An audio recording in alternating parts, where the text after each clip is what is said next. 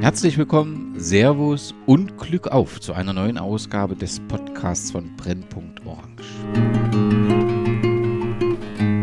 Wer mehr über die Geschichte der zwei Traditionsvereine Wacker und Admira Wien erfahren will, der muss nach Maria Enzersdorf reisen. Das dortige Bundesstadion Südstadt bietet ca. 10.000 Plätze und damit 2.000 mehr als die Marktgemeinde Einwohner hat. Beheimatet ist hier der FC Admira Wacker Mödling, der 1971 durch die Fusion der Admira mit Wacker Wien entstand. Die Admira kann auf acht Meistertitel und fünf Pokalsiege sowie eine bewegte Geschichte als ESV Admira NÖ Energie zurückblicken. Der Sportclub Wacker für den unter anderem Thor Wagner und Gerhard Hanappi spielten, steuert einen weiteren Meistertitel und Cupsieg hinzu. Heraus kommt eine spannende Geschichte, die auch in jüngerer Vergangenheit mit Felix Mackert und Franz Wohlfahrt einiges zu bieten hat und von den Fans viel Leidensfähigkeit verlangt. Nach dem letztjährigen Abstieg aus der Bundesliga befindet sich der Traditionsverein nun auch in der zweiten Liga im Abstiegskampf, was die Frage nach einem Zukunftskonzept aufwirft. Über die Vergangenheit und die Gegenwart von Admira Wacker berichtet Matthias Schweiger, der seit über 40 Jahren die Südstädter durch alle Höhen, aber auch Tiefen begleitet.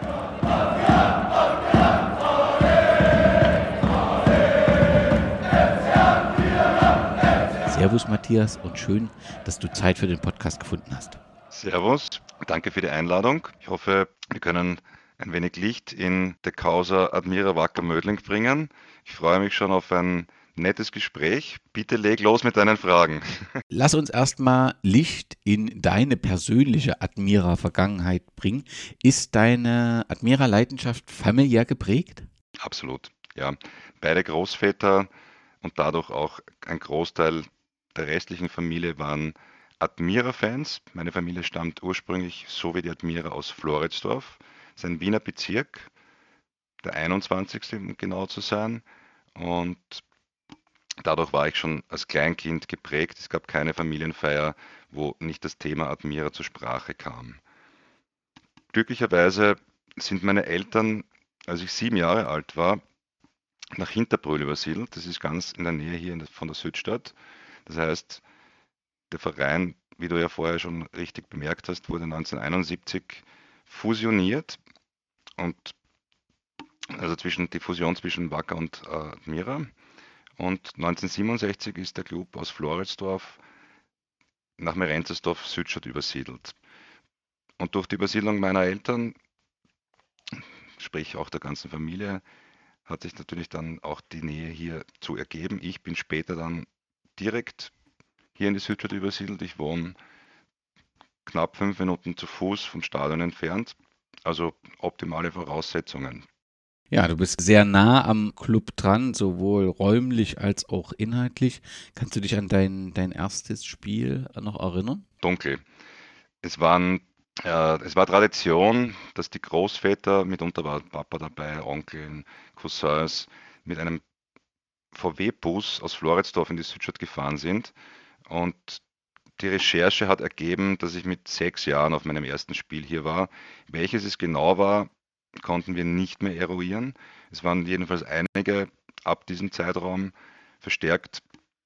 Also nicht dann nach der Übersiedlung durch die Nähe waren wir dann auf, auf sehr, sehr vielen Spielen. Regelmäßig gehe ich seit Beginn der 80er Jahre und im Prinzip da ja zu jedem Spiel eigentlich das stattfindet, außer es ist irgendeine höhere Gewalt am Walten. Wenn du jetzt einfach mal so zurückblickst, das Spiel, mit dem du die schönsten Erinnerungen verbindest? Hm, das ist eine gute Frage. Gibt es eine, eine große Anzahl? Eines der letzten möglicherweise war die Qualifikation für den Europacup 2012 ein Jahr davor der Wiederaufstieg 2011 auf der Hohen Warte gegen die Wiener, gegen die wir morgen auch wieder spielen werden übrigens. Gibt es übrigens auch einen wunderbaren Podcast. Habe ich mir auch schon angehört. von sehr kompetenter Stelle. Gruß nach Döbling. Mm, ja, insgesamt sind es einfach viel zu viele, glaube ich, äh, die, die, die schön waren. Mm, das in Salzburg mit der Europacup-Qualifikation war eigentlich sogar eine Niederlage. Und der, Auf, der Wiederaufstieg war ein unspektakuläres 0 zu 0 Unentschieden à la Gichon 1982. Und ja, insgesamt, wie gesagt, sehr, sehr viele Spiele. Wir sind ein kleiner Club. Jeder Sieg gegen eine sogenannten großen Mannschaften ruft große Freude auch hervor. Also ob es die Wiener sind, jetzt aktuell Salzburg, die wir durchaus das eine oder andere Mal geschlagen haben, das gibt dann schon ein durchaus angenehmes Gefühl. Gibt es ein, ein Spiel des Grauens? Ja, mehrere. ja, Cup-Final-Niederlage in Innsbruck in den 90er Jahren. Da gab es damals in Österreich noch zwei Cup-Endspiele mit Hin- und Rückspielen zu Hause 2 zu 0 gewonnen, auswärts 1 zu 0 geführt und dann den Pokal schon quasi in Händen gewähnt, mit 2 zu 6 untergegangen. Bologna 1990, daheim im Europacup 3 zu 0, sensationell den Serie A-Club besiegt, auswärts nach Verlängerung im Elfmeterschießen ausgeschieden das wären, glaube ich, mal die, die Highlights an Grauen. plus, plus die Spiele, die dann letztlich zu den Abstiegen geführt haben. Dreimal habe ich das leider schon miterleben müssen. Ich hoffe, es kommt jetzt nicht in den nächsten Tagen noch so etwas dazu. Also bitte Daumen drücken. Das werden wir alle tun und wir werden natürlich noch über die aktuelle Situation sprechen sprechen. Wenn ich so ein wenig nach dir suche in den Weiten des Internets, dann wird deutlich, dass du Gründungsmitglied und erster Obmann der Black and White Supporters warst, die 1995 dann in Südstadt Fanatics umbenannt wurden. Kann man sagen, dass mit 92 mit der Gründung, dass so der Beginn der organisierten Fanszene war oder gab es auch vorher schon andere Gruppen? Nein, das ist absolut richtig. Es war vorher unorganisiert, vielleicht nachher auch noch. Aber insgesamt ja, ist es korrekt. 2015, wenn wir einmal in der Kurve sind, wurde dann ähm, Gate 2 Admira gegründet oder Gate 2 Admira, ähm, weil sich offensichtlich eine Gruppe so, die sich so an der Ultrabewegung orientiert. Mm, ist es zutreffend zu sagen, dass jetzt diese Gruppe so ein bisschen an der Spitze der Admira-Fanszene steht? Absolut. Ja, also was die Aktivitäten betrifft, ist es auch relativ logisch, dass wir dann durchaus schon etwas älteren Herrschaften, wenn jetzt auch schon über 50, man hat Familie, man hat Job, die jungen Leute, die nachkommen, also die engagieren sich wahnsinnig, wahnsinnig stark. Das ist sehr schön anzuschauen. Und ja, wie es halt mitunter auch manchmal so ist, das muss man jetzt auch nicht verschweigen, gibt es natürlich immer wieder mal unterschiedliche Auffassungen. Das ergibt sich aus der Haltung mitunter vielleicht und ja, Altersunterschied. Aber ich persönlich versuche immer in Kontakt zu bleiben und äh, sowohl Positives als auch Negatives zu kommunizieren. Und das gelingt eigentlich recht gut. Äh, um auf die Frage zurückzukommen, ja, Gates 2 ist definitiv die aktivste Fangruppe der Kurve momentan. Wenn du so die letzten Jahre anschaust und in die Kurve blickst, wie hat sich so die, die Zahl ähm, derjenigen, die den Verein in der Kurve unterstützen, entwickelt?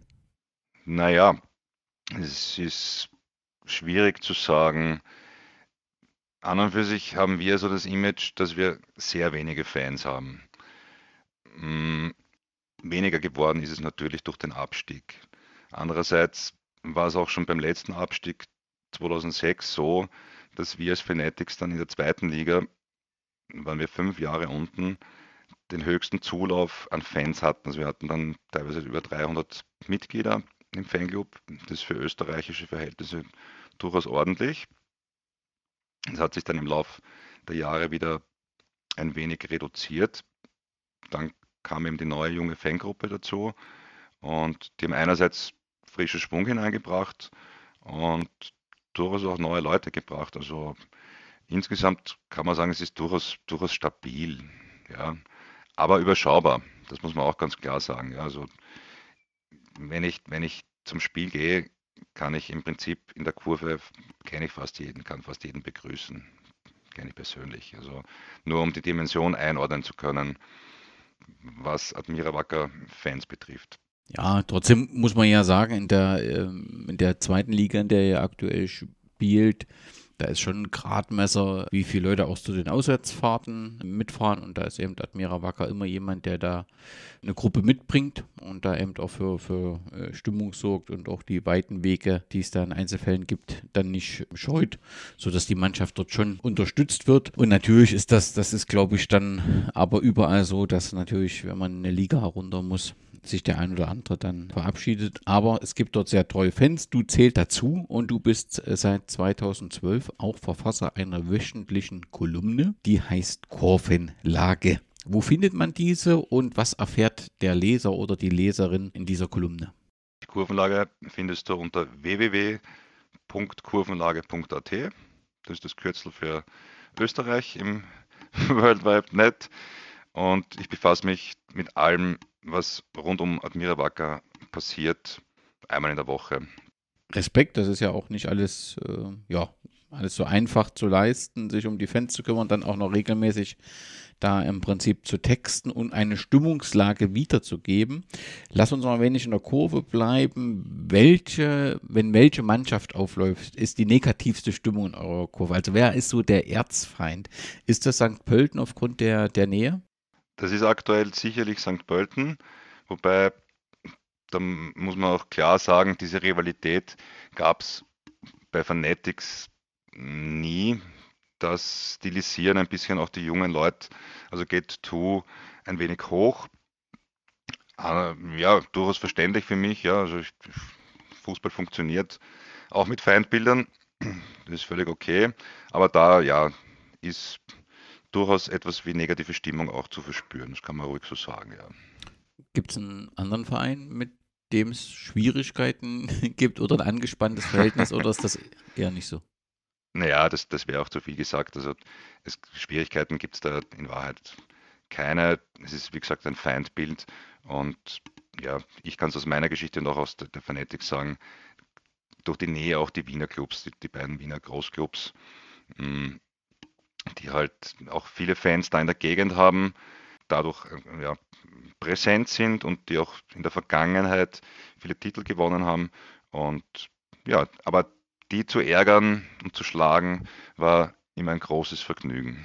Was euch ja auch in unregelmäßigen Abständen aber durchaus auch gelungen ist. Absolut. Gibt es denn, um das Positive zu sehen, gibt es denn Fanfreundschaften? Ja, also mit einem der angesprochenen Wiener Clubs, mit Austria, gibt es einen Fanclub, der mit den Fanatics befreundet ist. Es gibt zum SV Ried eine Fanfreundschaft und dann viele einzelne Freundschaften, die halt, ja, ich habe im Prinzip in, bei allen Clubs in Österreich die eine oder den anderen, mit denen ich Kontakt habe und wo ich mich auch freue, diese Leute dann vor Ort zu sehen. Also wie gesagt, morgen Vienna, da gibt es ein paar Leute und ich freue mich schon unabhängig vom Spielergebnis auf ein Bier mit meinen Freunden von Vienna nach dem Spiel bei uns in der Kurve. Das ist auch eine Qualität, die wir als Fanatics immer sehr hoch gehalten haben. Also Leute, egal welcher Farben, und da sind auch die der Wiener Clubs eingeschlossen, selbst also mit, mit deinem Shirt oder mit deinem Schal wenn du dich benehmen kannst, bist du herzlich willkommen, auch bei uns in der Kurve nach dem Spiel. Weil du die Kurve so gut kennst, stellst du natürlich auch die Frage, gerade in der aktuellen Situation, wo man um den sportlichen Klassenerhalt kämpft, gehe ich davon aus, dass das Verhältnis mit dem Verein durchaus belastet ist, beziehungsweise angespannt ist, weil natürlich dort auch so ein paar Entscheidungen getroffen wurden, die sicherlich in der Kurve sehr intensiv diskutiert wurden. Wenn du so deine vergangenen Jahre so Revue passieren lässt, ist das Verhältnis von Kurve und Vereinsführung bei Admira Wacker grundsätzlich ein gutes oder grundsätzlich immer angespannt und eher die entspannten Zeiten sind eher die Seltenheit? Das ist wechselhaft. Es gab Zeiten auch in jüngster Vergangenheit, wo es sehr angespannt war. Du hast die Ära Magath vorhin schon angesprochen. Da war es also sehr, sehr schlecht. Mittlerweile hat sich da einiges wieder gelöst. Optimal mh, mm, ist es selten, sage ich mal. Also es gibt immer, immer Punkte, die man, die man besprechen möchte, wo man, wo es Kritik auch gibt. Aber es gibt von beiden Seiten eigentlich durchgehend Gesprächsbereitschaft. Das kann man schon so sagen. Also es ist sicher nicht, nicht schlecht. Na, das ist doch schon mal eine Grundvoraussetzung, dass eben auch eine Kurve, egal in welcher Liga überhaupt existieren kann, dass so eine Gesprächsebene äh, gibt. Und gerade in so schwierigen Zeiten, wie die Admira Wacker gerade hat, braucht es ja die Unterstützung ähm, der Fans, um dann eben vielleicht das im Moment äh, herausfordernd aussehende äh, doch noch äh, zu packen. Lass uns ein wenig die Geschichte der Admira anschauen. Kannst du sagen, ab wann unter dem Namen Admira Fußball gespielt wurde? Also wo müssen wir hinreisen, gedanklich, in welche Zeit, um die, die Anfänge der Admira zu finden? 1897, da wurde der erste Verein namens Admira in Donaufeld in Floridsdorf gegründet. Existierte nicht lange. Äh, Floridsdorf, um ein bisschen weiter auszuholen, wie gesagt, ein Verein, äh, ein, ein, ein Bezirk, ein Wiener Bezirk, der damals, zu diesem Zeitpunkt 1897, noch nicht zu Wien dazugehörte. Anders war es dann, als wiederum Admira gegründet wurde im Jahre 1905. Das war im Oktober. Da wurde am 1. Jänner 1905 wurde Floridsdorf in Wien eingemeindet. Das heißt, damit war Admira auch ein Wiener Club, logisch auch der Name SK Admira Wien. Was recht passend ist zur späteren Vereinsgeschichte, das passierte aus einer Fusion der Burschenschaft Einigkeit und dem Sportclub Windobona. Fusionen begleiten den Verein dann ja bis in das aktuelle Jahrtausend. Da gab es mehrere, da werden wir vielleicht später noch darauf zurückkommen. Damals war es so, dass eben auch zwei, zwei Clubs fusioniert wurden und die Legende besagt, dass der Name Admira daher kommt, dass eines der Gründungsmitglieder mit einem Überseedampfer aus den USA heimgekehrt ist, der eben den Namen Admira trug. Die bewunderte. 1914 wurde dann ähm, hieß der Name dann Sportclub Admira Wien, wenn ich es richtig verstanden habe. In den letzten, letzten Podcasts mit Wiener Experten wird das C und das K nicht ganz so ernst genommen. Ich habe gefunden mit K, äh, Sportclub Admira Wacker Wien. Wo spielte denn der Verein damals und hat also was für strukturelle Bedingungen gab es? Gab es einen Platz, die zum Verein gehörten? Ja, wobei aus heutiger Sicht natürlich ist es ja schwer vorstellbar, wie, wie damals ein, ein, ein, grundsätzlich ein Sportverein funktioniert hat. Es war ja nicht nur eine Sektion, sondern da gab es ja Sektionen vom Rudern über Fechten, Schach etc.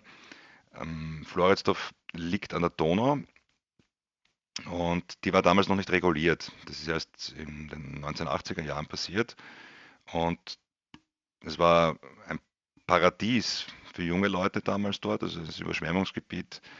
Äh, ja, wie gesagt, ist aus heutiger Sicht schwer vorstellbar. Da gab es einige Wiesen, wo halt gespielt wurde.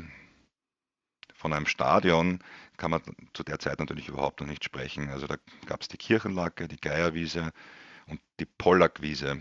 Die sind mir bekannt. Und Pollack ist dann auch ein Name, der ganz interessant ist in der Vereinsgeschichte. Die Textilfabrik Pollack und Söhne war Sponsor. Deren Direktor äh, Mütz war dann später auch äh, Obmann des Vereins. Und 1909 wurde der Sportplatz Däubler Gasse eröffnet. Das war sozusagen das erste Stadion des Clubs. Der Verein findet man immer, dass der dem schwarzen Lager zugeordnet wurde und so ein bisschen als Gegenpol zum, zum FAC, dem, dem äh, Florensdorfer, dem, dem anderen Club in Florensdorf, zum Bezirksrivalen. was sind die Gründe, dass man offensichtlich die Admira zum, zum konservativen Lager zugeordnet hat? Liegt das eben daran, dass der, der, der Besitzer von die Firma Pollack, beziehungsweise deren Besitzer dann Präsident war und so, dass man dann ins bürgerliche Lager zählte? Das wird vermutlich so sein, ja. Also, wobei ich mich grundsätzlich nicht damit anfreunden kann. Also, wenn es nicht ganz klar ersichtlich ist, welches politische Lager jetzt ein, ein Verein haben soll, ähm, ist es schwierig zu sagen, weil ich denke, dass zur damaligen Zeit die Leute, die sich für Fußball interessiert haben, die Fußball gespielt haben und die, die auch die Spiele besucht haben, querbeet durch alle Bevölkerungsgruppen und, und auch äh, politischen Einstellungen, sowohl den einen als auch den anderen Verein gewählt und angeschaut haben, denke ich mal. Ja, also ich, ich kann mich da jetzt auch noch auf die Erzählungen meiner Großväter mh, hm, verlassen, wobei der eine auch ein Geschäft hatte, eine Eisenwarenhandlung gehabt in Floridsdorf und wäre in dem Fall auch dem bürgerlichen Lager zuzuschreiben. Aber insgesamt war ganz Floridsdorf ein proletarischer Bezirk. Insofern ist es schwierig, da ein Etikett zu finden für den einen oder den anderen Club. Es war vielleicht dann später schon so, dass anfangs war FAC, die ja auch, der wurde auch früher gegründet, ein Jahr früher gegründet, 1904, schon andere Strukturen hatte, ähm, erfolgreicher war. Die Admira hat relativ lang gebraucht, den Bezirksrivalen einzuholen und dann zu überholen. Und dann gab es immer wieder Transfers, umstrittene Transfers teilweise von FAC-Spielern zu Admira. Und mag sein, dass es aus dieser Richtung kommt, ja, dass eben auch ein bisschen mehr Kapital da war bei Admira. Und ja, wie es, halt bis heute ist im Fußballbusiness, da wird dann immer der, der potentere Club ein wenig äh, ja, scheel angesehen von dem äh, Verein, der, der halt dann den kürzeren zieht, wenn es um Transfers geht eine mögliche Erklärung. Ich weiß es nicht genau. Also kann ich jetzt keine endgültige Antwort auf die Frage geben. Ja, aber das klingt doch sehr schlüssig und nachvollziehbar. Ähm, die Pollergewiesen wurden dann auch nach und nach ähm, ausgebaut mit Hilfe von Spielern, Funktionären und Anhängern. Und ähm, du hast gesagt, es dauerte ein Stück, aber irgendwann war der Verein sehr erfolgreich. Welche Erfolge gab es denn so ähm, bis 1930 ähm, zu feiern? Einige, einige. Also vorauszuschicken ist, dass der Club überhaupt erst 1919 zum ersten Mal erstklassig war. Also das war durchaus eine, eine recht lange Zeit, um, um ganz oben anzukommen in Österreich, in der österreichischen ersten Liga. Und 1923 war der dritte Platz der erste große Erfolg. Und danach ist es richtig abgegangen. Also ja, Schade, dass ich damals nicht schon gelebt habe. ich kenne es aus den Erzählungen der Großväter. Ja, das war die goldene Ära, die 20er und 30er Jahre des letzten Jahrhunderts. Da wurden eigentlich bis auf einen Meistertitel und zwei Cupsiege alle Erfolge der Admira eingefahren. Also es ja, war die, die beste Zeit des Clubs, definitiv. 1934 dürfte ähm, zumindest aus mit Blick als, ein, als Außenstehender das, der sportliche Höhepunkt ähm, gewesen sein. Meistertitel, ähm, Cup-Finale. Ähm, was sind so, also haben die Großväter von diesem Jahr besonders erzählt, weil ähm, man stand auch im Mitropa Cup. Also das äh, mehr mhm. geht ja kaum im Finale des Mitropa. Ja, ja, aus, also aus österreichischer Sicht war das das Maximum. Es war übrigens der höchste Cupsieg, der jemals in Österreich errungen wurde, mit 8 zu 0 gegen Rapid. Mit Europacup-Finale auf dem Weg dorthin wurde unter anderem Juventus ausgeschaltet. Im Finale war dann Bologna ein wenig zu stark. Gibt es ja dann die Parallele zu dem, was ich vorhin erzählt habe, 1990, Europacup. Ja, da haben die Großväter durchaus erzählt davon. Ja. Also das ist auch gar nicht mal notwendig, das zu verklären oder zu verschönern, sondern das war einfach wirklich, ja, muss eine geile Zeit gewesen sein. Andererseits, ja, wissen wir auch, was sich wirtschaftlich und politisch in dieser Zeit zusammengebraut hat. Also es war jetzt nicht alles eitel Sonnenschein, aber was den Verein Admira betrifft, war das definitiv das beste, das erfolgreichste Jahr der Vereinsgeschichte. Was ich immer wieder lese, ist, man spricht von den Botanikern, wenn man von Admira äh, spricht. Mhm. Kannst du das auflösen, was da der Hintergrund ist? Zur damaligen Zeit, das ist eher eine, eine Anekdote aus der Ära, über die wir gerade gesprochen haben, mussten die Clubs auch viele Auslandsreisen unternehmen, um den Spielbetrieb zu finanzieren. Und da gab es, wenn die Geschichte wahr ist, schön, wenn nett, dann ist es wirklich fein erfunden. Eine Reise unter anderem in Schweden und da wurde der botanische Garten des schwedischen Königshauses besucht und der äh, Botschafter hat als die Admira Spieler das ganze Team dort herumgeführt und es gab äh, den Kapitän Ingrid Ziegel, genannt der Bürgermeister, war ein recht freches Bürschchen und jedes Mal, wenn eine Pflanze erklärt wurde, hat er gesagt, das war sie eh. Also ich weiß das. Und am Ende seines Vortrags ist dann der Botschafter zu, zu Siegel hingegangen und hat ihn gefragt, sind Sie Botaniker? Und er hat gesagt, na, Jedlerseer. Jedlersee ein, ist der Ortsteil Floridsdorf, wo Admira zu Hause war. Und ab da ist er offensichtlich dann in der Mannschaft der Schmäh gelaufen, die Botaniker, und das hat sich dann bis nach Österreich herumgesprochen und der Spitzname ist ihnen dann haften geblieben. Aber heute spricht da keiner mehr, ne? Das liest man nur in, in. Geschichtsbüchern, oder? Ja, ich habe es einmal jetzt für eine Kolumne verwendet vor ja, voriges Jahr. Vienna wurde ja gegründet von den Gärtnern des Baron Rothschilds. War es für mich naheliegend, dass die Botaniker und die Gärtner, wenn die untereinander ein Spiel austragen, kann man das mal als Titel einer Kolumne verwenden. Das oder? passt sehr gut, das kann ich gut nach. Also mit den Erfolgen, die wir ähm, in den 30er Jahren beziehungsweise in 20er Jahren, 30er Jahren haben, äh, gibt es auch eine bessere Infrastruktur. Die Admira übernahm 32, glaube ich, den, den äh, Sportplatz von SC Victoria. Ähm, und das war bis 1967 die Heimat ähm, von Admira richtig und also richtig Fragezeichen und was was ist über die damalige Situation des Stadions bekannt? Warum zog man dorthin? War das besser ausgebaut? War das größer? Was war der Hintergrund? Ja, erstens richtig. Und der Sportplatz war beheimatet in der Hopfengasse. Finde ich auch einen netten Namen für einen Fußballverein. Äh, ja, natürlich. Die, die Däublergasse war einfach zu klein geworden. Und das war für damalige Verhältnisse, war die Hopfengasse ein großes Stadion. Ja, da war, war Platz für, für über 10.000 Leute. Angeblich waren bei manchen Spielen sogar 20.000 Besucher vor Ort.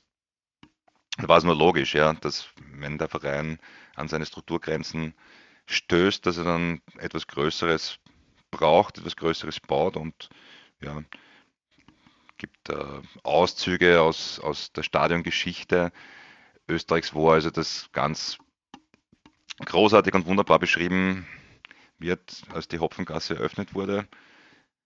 Mit einem Heimsieg gegen Rapid übrigens. und ja, auch aus heutiger Sicht hm, schwer vorstellbar. Der Platz existiert ja nach wie vor. Es ist interessant, dass der Lokalrivale FAC hat zuerst die Däublergasse übernommen, also wo Admira ausgezogen ist und in die Hopfengasse übersiedelt. Danach, 1967, was du vorhin schon angesprochen hast, nach dem Auszug aus der Hopfengasse hat FAC diesen Platz übernommen und spielt bis heute dort. Wir waren vor kurzem auch dort zu Besuch. Falls, falls es interessiert, eine, eine kleine Side Story. Mm, wir haben damals, war vor gut einem Monat, uns überlegt, mit einer alten Straßenbahn anzureisen, sind aus Meidling, das ist übrigens der Verein aus, äh, der, der, Bezirk, aus dem äh, Wacker stammt, sind mit der alten Straßenbahn durch, im Prinzip, ja, ist ein südlicher Bezirk, durch fast ganz Wien bis nach Floridsdorf gefahren zur Hopfengasse. Es war sehr, sehr, sehr, sehr nett. dort so anzureisen, quasi auch äh, ja, an die alte Heimstätte von den jungen Leuten. Haben manche das zum ersten Mal gesehen und mh, hm, für mich persönlich war es, sehr berührend, weil natürlich auch die Familiengeschichte da mitspielt und ich auch schon lange nicht mehr in der Gegend war, dass dort äh, eigentlich überhaupt keine Verwandten mehr gibt. Aber es war halt einerseits eine Rückkehr in die alte Heimat der Familie und andererseits auch der Admira. Aber mich hat so ein bisschen überrascht, dass du den FAC so gar nicht bei dem Thema ähm, Feindschaften angesprochen hast. Ähm, das, man spricht ja auch vom großen äh, Floresdorfer Derby. Ähm, wird das gelebt? Also war das schon was Besonderes, dadurch, dass das jetzt äh, in der zweiten Liga stattgefunden hat? Ganz offensichtlich ja, sonst hätte es ja die Aktion von euch gegeben. Die Frage ist auch, ob die Gegenseite das auch so lebt und ähm, wie, wie, wie stark wird denn die Derby-Bilanz äh, äh, verfolgt? Also kennst du die, die Bilanz und die Ergebnisse oder spielt das eher eine untergeordnete Rolle? Nein, nein, mir ist die Bilanz durchaus bewusst und da, ja, das werde ich nicht mehr erleben, dass die negativ wird, aus Admira Sicht. da war Admira dann doch zu überlegen insgesamt. Aber logischerweise, nachdem Admira 1967 schon ausgezogen ist aus Floridsdorf und es nur wenige Leute gibt, die, die das erlebt haben, diese Rivalität, die es tatsächlich gab. Also mein Vater hat mir jetzt schon berichtet davon, also dass man sich mit dem falschen Dress nicht am anderen Platz blicken lassen sollte. Also da, da gab es durchaus, durchaus auch Auseinandersetzungen, auch Gewalttätigkeiten. Also es ist nicht so, mm, dass da gar nichts gewesen wäre. War, die Rivalität war schon recht groß. Nur mittlerweile, wie gesagt, gibt es kaum noch Leute, die, die äh, damals dabei waren und für den Großteil der Fans ist die Südstadt die Heimat von Admira und FAC halt einfach ein Verein aus Floridsdorf. Ja, ist, man weiß es, dass der Verein von dort herkommt, aber von einer Rivalität zu sprechen, ist jetzt, ist jetzt falsch. Abgesehen davon gibt es in Floridsdorf eigentlich nicht wirklich eine Fanszene, muss man auch dazu sagen. Zurück zum, ja, na, zur sportlichen Situation kann man kaum sagen. Wir waren so in den 30er Jahren angekommen und mit dem Anschluss Österreichs 1938 wurde auch ähm, der langjährige Gönner und Ehrenpräsident, den wir vor uns als äh, Präsident und äh, bei Pollack äh, Chef von Pollack ähm, besprochen haben, Rudolf Mütz, ähm, seines Vermögens beraubt und musste nach Jugoslawien fliegen, weil er, fliehen, weil er jüdischer Herkunft war. Ja. Was ist über ihn und sein, sein weiteres Schicksal bekannt? Relativ wenig. Ja, der wurde nach Serbien verschleppt und dort ermordet. Das ist bekannt. Ähm, wir haben einen Mann, der sich sehr intensiv für Geschichte und speziell in dem Fall für die Geschichte dieser dunklen Jahre interessiert. Der hat sogar versucht, mit Nachfahren von, von Mütz Kontakt aufzunehmen. Es wurde allerdings abgelehnt. Kann es durchaus Gründe dafür geben, ja, also hm, muss man auch respektieren. Aber leider gibt es zu der Ära hm, im Gegensatz zu anderen Vereinen bei Admira keine wirkliche Aufarbeitung. Also da, da liegt einiges im Dunkeln ist in meinem Kopf als eines von vielen Projekten, das ich vorhätte, da, da ein bisschen was zu, zu recherchieren. Aber um jetzt auf Mütz zurückzukommen, einer, bis, bis auf, auf seine Ermordung in Serbien ist da nichts bekannt. Das ist wichtig, das muss man noch sagen. Er ist 1943 Opfer des NS-Regimes in einem Konzentrationslager ja. in ja. Serbien ähm, geworden. Und er war ja letztendlich der langjährige Gönner und er, also ne, auf jeden Fall eine wichtige Figur. Und ähm, ja, in, im Juni 1939 änderte sich alles. Also es passt halt so zu der Zeit. Mit dem Anschluss 1938 verlor der Verein seinen Ehrenpräsidenten und 1939 ähm, gab es eine recht traumatische Niederlage in der S-Zeit, die letztendlich das Anfang vom Ende war. Ist das zu viel gesagt oder trifft es das schon? Naja, zunächst muss man sagen, dass der Verein 1939 noch einmal Meister war. Stimmt. Das war das letzte Mal vor dem Krieg. danach war sie dann nur mehr einmal. Und ja, diese Niederlage im deutschen Meisterschaftsfinale gegen Schalke lässt meinen Opa heute noch im Grab rotieren, wenn ich darüber spreche, glaube ich. ja, da wurde das, das Team regelrecht vorgeführt. Hm, Gibt es auch gibt's einige Legenden, einige Anekdoten um dieses Spiel herum. Im Endeffekt, ja, was war es eine Riesenklatsche, braucht man gar nicht reden. Und um auf die Frage zurückzukommen, ja, damit hm, war eigentlich die, die goldene Ära zu Ende. Ich gehe trotzdem nochmal zurück zu dem Spiel, weil es gibt ja nochmal was drumherum. Es gab ähm, nach diesem 19 gab es ja viele Emotionen und sie viele ähm, Unzufriedenheit. Also gab es einen Spieler von Schalke, der äh, die Admira verspottet hatte, der ist dann mit einem Kinnhaken niedergestreckt, lebenslange Sperre. Da ist ja schon ein bisschen was passiert und man hat auch, ja.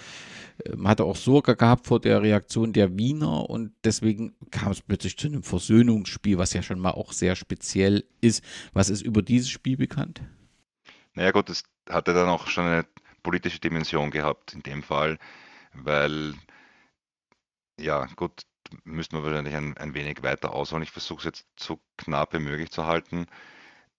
In dem Fall, was Fußball betrifft, war, sage ich jetzt mal abstrakt, der Deutsche nicht äh, so, wie der Anschluss es verheißen hätte. Das ist ja relativ glatt gegangen. Ja, Österreich hat sich ja relativ äh, widerstandslos oder eigentlich widerstandslos dem NS-Regime unterworfen.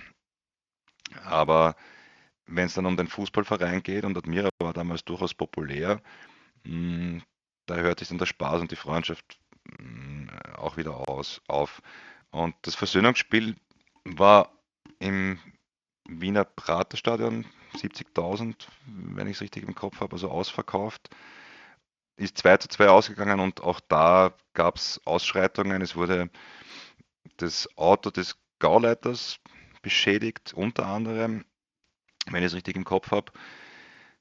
Und von Freundschaft eigentlich nicht wirklich viel zu sehen. Aber es war eigentlich eher ja, eine politische Aktion, um zu versuchen, die Admira ein wenig zu rehabilitieren. Ich weiß nicht, ob du noch was während dieser Zeit bemerkenswertes hast, was zu erwähnen ist. Ich wäre dann im Prinzip schon nach dem Krieg. Dort, glaube ich, war der Sportplatz beschädigt und der musste erst wieder renoviert werden, sodass man erst wieder Ende Oktober 48 wieder einen Spielbetrieb aufnehmen konnte. Stimmt das so? Das ist korrekt. Ich habe es schon vorhin erwähnt. Sehr, sehr gut vorbereitet. Naja, weil du gefragt hast, ob es noch etwas gibt aus dieser Zeit, das ist mir gar nicht so unwichtig. Da bin ich schon als kleiner Admira-Fan hm, durchaus stolz darauf. Ja. Also es gab viele Freundschaftsspiele, die habe ich ja vorher schon einmal angesprochen, in den 30er Jahren. Und dass dieser Verein damals wirklich auch Weltklasse war, belegen einige Resultate. Natürlich waren es nur Freundschaftsspiele, aber äh, gegen Real Madrid 5-0 und 5-2 zu gewinnen, gegen Feyenoord 7-0, gegen Napoli 5-0, gegen Ajax 8-0, gegen den HSV 4-1. Bayern, gut, die waren damals bedeutungslos, aber 4 1 auch, gegen Milan 4-3, gegen Chelsea 3 0 zu gewinnen, gegen Roma. Also eigentlich alles, kann man sagen, aus heutiger Sicht Rang und Namen hat im europäischen Fußball, wurde damals zerlegt von Admira, um auch den Stellenwert des Clubs hm, ein bisschen festzustellen, wie es insgesamt der österreichische Fußball zu dieser Zeit war. Ja, also die, der Mitropa Cup, den wir vorher angesprochen haben, den haben einige österreichische Clubs gewonnen und damals war Österreich wirklich Weltklasse im Fußball.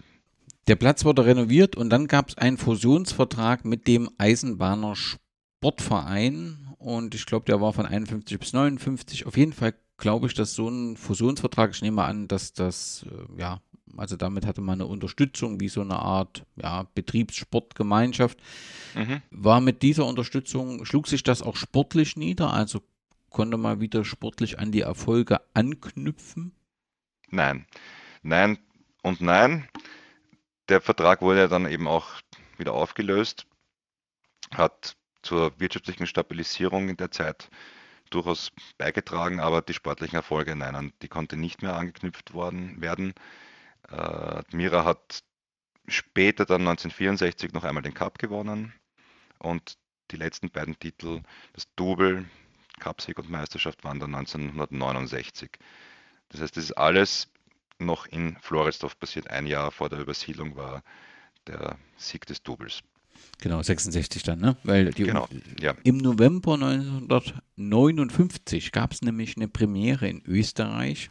Ähm, ein heimischer Verein nahm die Firma eines Sponsors in den Clubnamen und auch in das Wappen auf. Ist denn bekannt, ob der Name ESV für Eisenbahner Sportverein Admira NÖ Energie zu Diskussion führte? Absolut, ja. Das war einer der Gründe, warum dann auch die Übersiedlung in die Südstadt betrieben wurde. Also das war jetzt nicht unbedingt eine, ein interner Beschluss, sondern der Wiener Verband, muss man sich so vorstellen, dass die Liga ja eigentlich bis zu dem Zeitpunkt größtenteils aus Wiener Clubs bestanden hat. Also der, der Ballungsraum Wien, da waren ja 15 bis 20 Clubs, die, die da immer wieder in der, in der, in der ersten Liga gespielt haben. Und äh, die Bundesländer, die restlichen acht österreichischen Bundesländer, haben natürlich dann auch darauf gedrängt, eine einheitliche österreichische Liga auszuführen. Und der Wiener Verband hat dann versucht, möglichst äh, viele Wiener Clubs davon zu überzeugen, nicht mehr in Wien zu spielen. Und es hat sich dann einfach auch so ergeben, beziehungsweise war das auch ein Argument dafür, dass äh, ein niederösterreichischer Sponsor für einen Wiener Verein nicht tragbar wäre. Das ist eine Legende. Ja.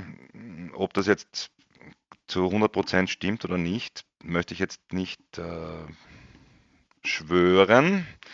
Belegt ist es, ist es jedenfalls nicht. Andererseits war es dann schon auch so, dass eben dieser, dieser Niederösterreich äh, ist der größte, nach wie vor noch der größte Energieversorger des Bundeslandes Niederösterreich. Und der war zur Gänze in Landesbesitz damals, heute ist es nicht mehr ganz so. Und der hat seine Zentrale in der Südstadt gebaut und eine Trabantenstadt für ungefähr 4000 Menschen, unter anderem auch für einen Großteil der Mitarbeiterinnen, die eben da gearbeitet haben. Und angeschlossen eben ein Stadion, ein Bundessportzentrum, wurde innerhalb von relativ kurzer Zeit wahnsinnig viel aus dem Boden gestampft. Und letztlich ist es dann im Prinzip auch egal, welche Vorgeschichte da war. Die Übersiedlung ja, war dann durchaus okay aus, aus damaliger Sicht. Ob das nicht vielleicht dann doch ein Fehler war, gerade was also die, die Bindung äh, der Fans bzw. der, der Kappung der Tradition betrifft, das kann man natürlich diskutieren. Also man muss ja sagen, damit endet ja, also zumindest theoretisch, das Kapitel als Floridsdorfer Verein und als Wiener Fußballvereins. Die geht ja letztendlich mit dem 4. März, glaube ich, 67 war es, das erste Spiel im neuen Stadion. Man gewann gegen Wacker Innsbruck mit 13 war da ja zu Ende. Wie war denn das eigentlich? Was, was erzählen deine oder haben deine Großväter erzählt? Sind die Anhänger der Admira, also der, der Wiener Admira, sind die dann gefolgt und besuchten die Spiele? Oder gab es dann nach und nach musste die Anhängerschaft neu aufgebaut werden aus Mitarbeitenden, aus eben der, der Firma, die dort diese Trabantenstadt gebaut hat. Ja, zuerst war es dann schon so, dass, dass viele aus Wien in diese Stadt gekommen sind. Also es hat schon einige Zeit angehalten, vor allem weil der Stadionbau damals auch revolutionär war in Österreich. Also es war, es ist verglichen worden mit San Siro. Es war ein, ein völlig neuartiges Stadion, es war das modernste zu der Zeit auch aus heutiger Sicht nicht wirklich zu verstehen. Aber damals war das, war das was Bahnbrechendes. Und natürlich sind da viele Leute gekommen, um sich das Stadion anzuschauen. Und Meidling ist jetzt nicht so weit entfernt. Das heißt, die Wacker, gut, das greife ich jetzt ein bisschen vor, weil die Fusion war erst vier Jahre später. Da war dann der Anteil aber letztlich insgesamt von Leuten, die von Wacker, also aus Meidling, zu den Spielen gekommen sind und noch kommen, höher und auch der Nachfahren, die das eben vererbt haben in der Familie, als aus Floridsdorf. Das, das auf jeden Fall. Das kann ich auf jeden Fall so stehen lassen, weil ich eben, ja, wie gesagt, die Verwandtschaft in Floridsdorf hatte und mir da schon berichtet wurde und ich habe es auch von vielen Leuten mitbekommen, die halt gesagt haben, okay, da fahre ich jetzt nicht mehr hin. Das ist mir zu weit. Schaust da mal das Stadion an oder vielleicht zu einem Spitzenspiel fährst dorthin. Aber insgesamt ja, ist der Verein damals entwurzelt worden, muss man ganz klar sagen. Das Stadion wird ähm, im Netz teilweise als Provisorium beschrieben, das nie fertig mhm. gebaut mhm. wurde. Warum ist das so? Es gab einen Bauskandal rund um diesen, um diesen Stadionbau. Da sind große Summen verschwunden.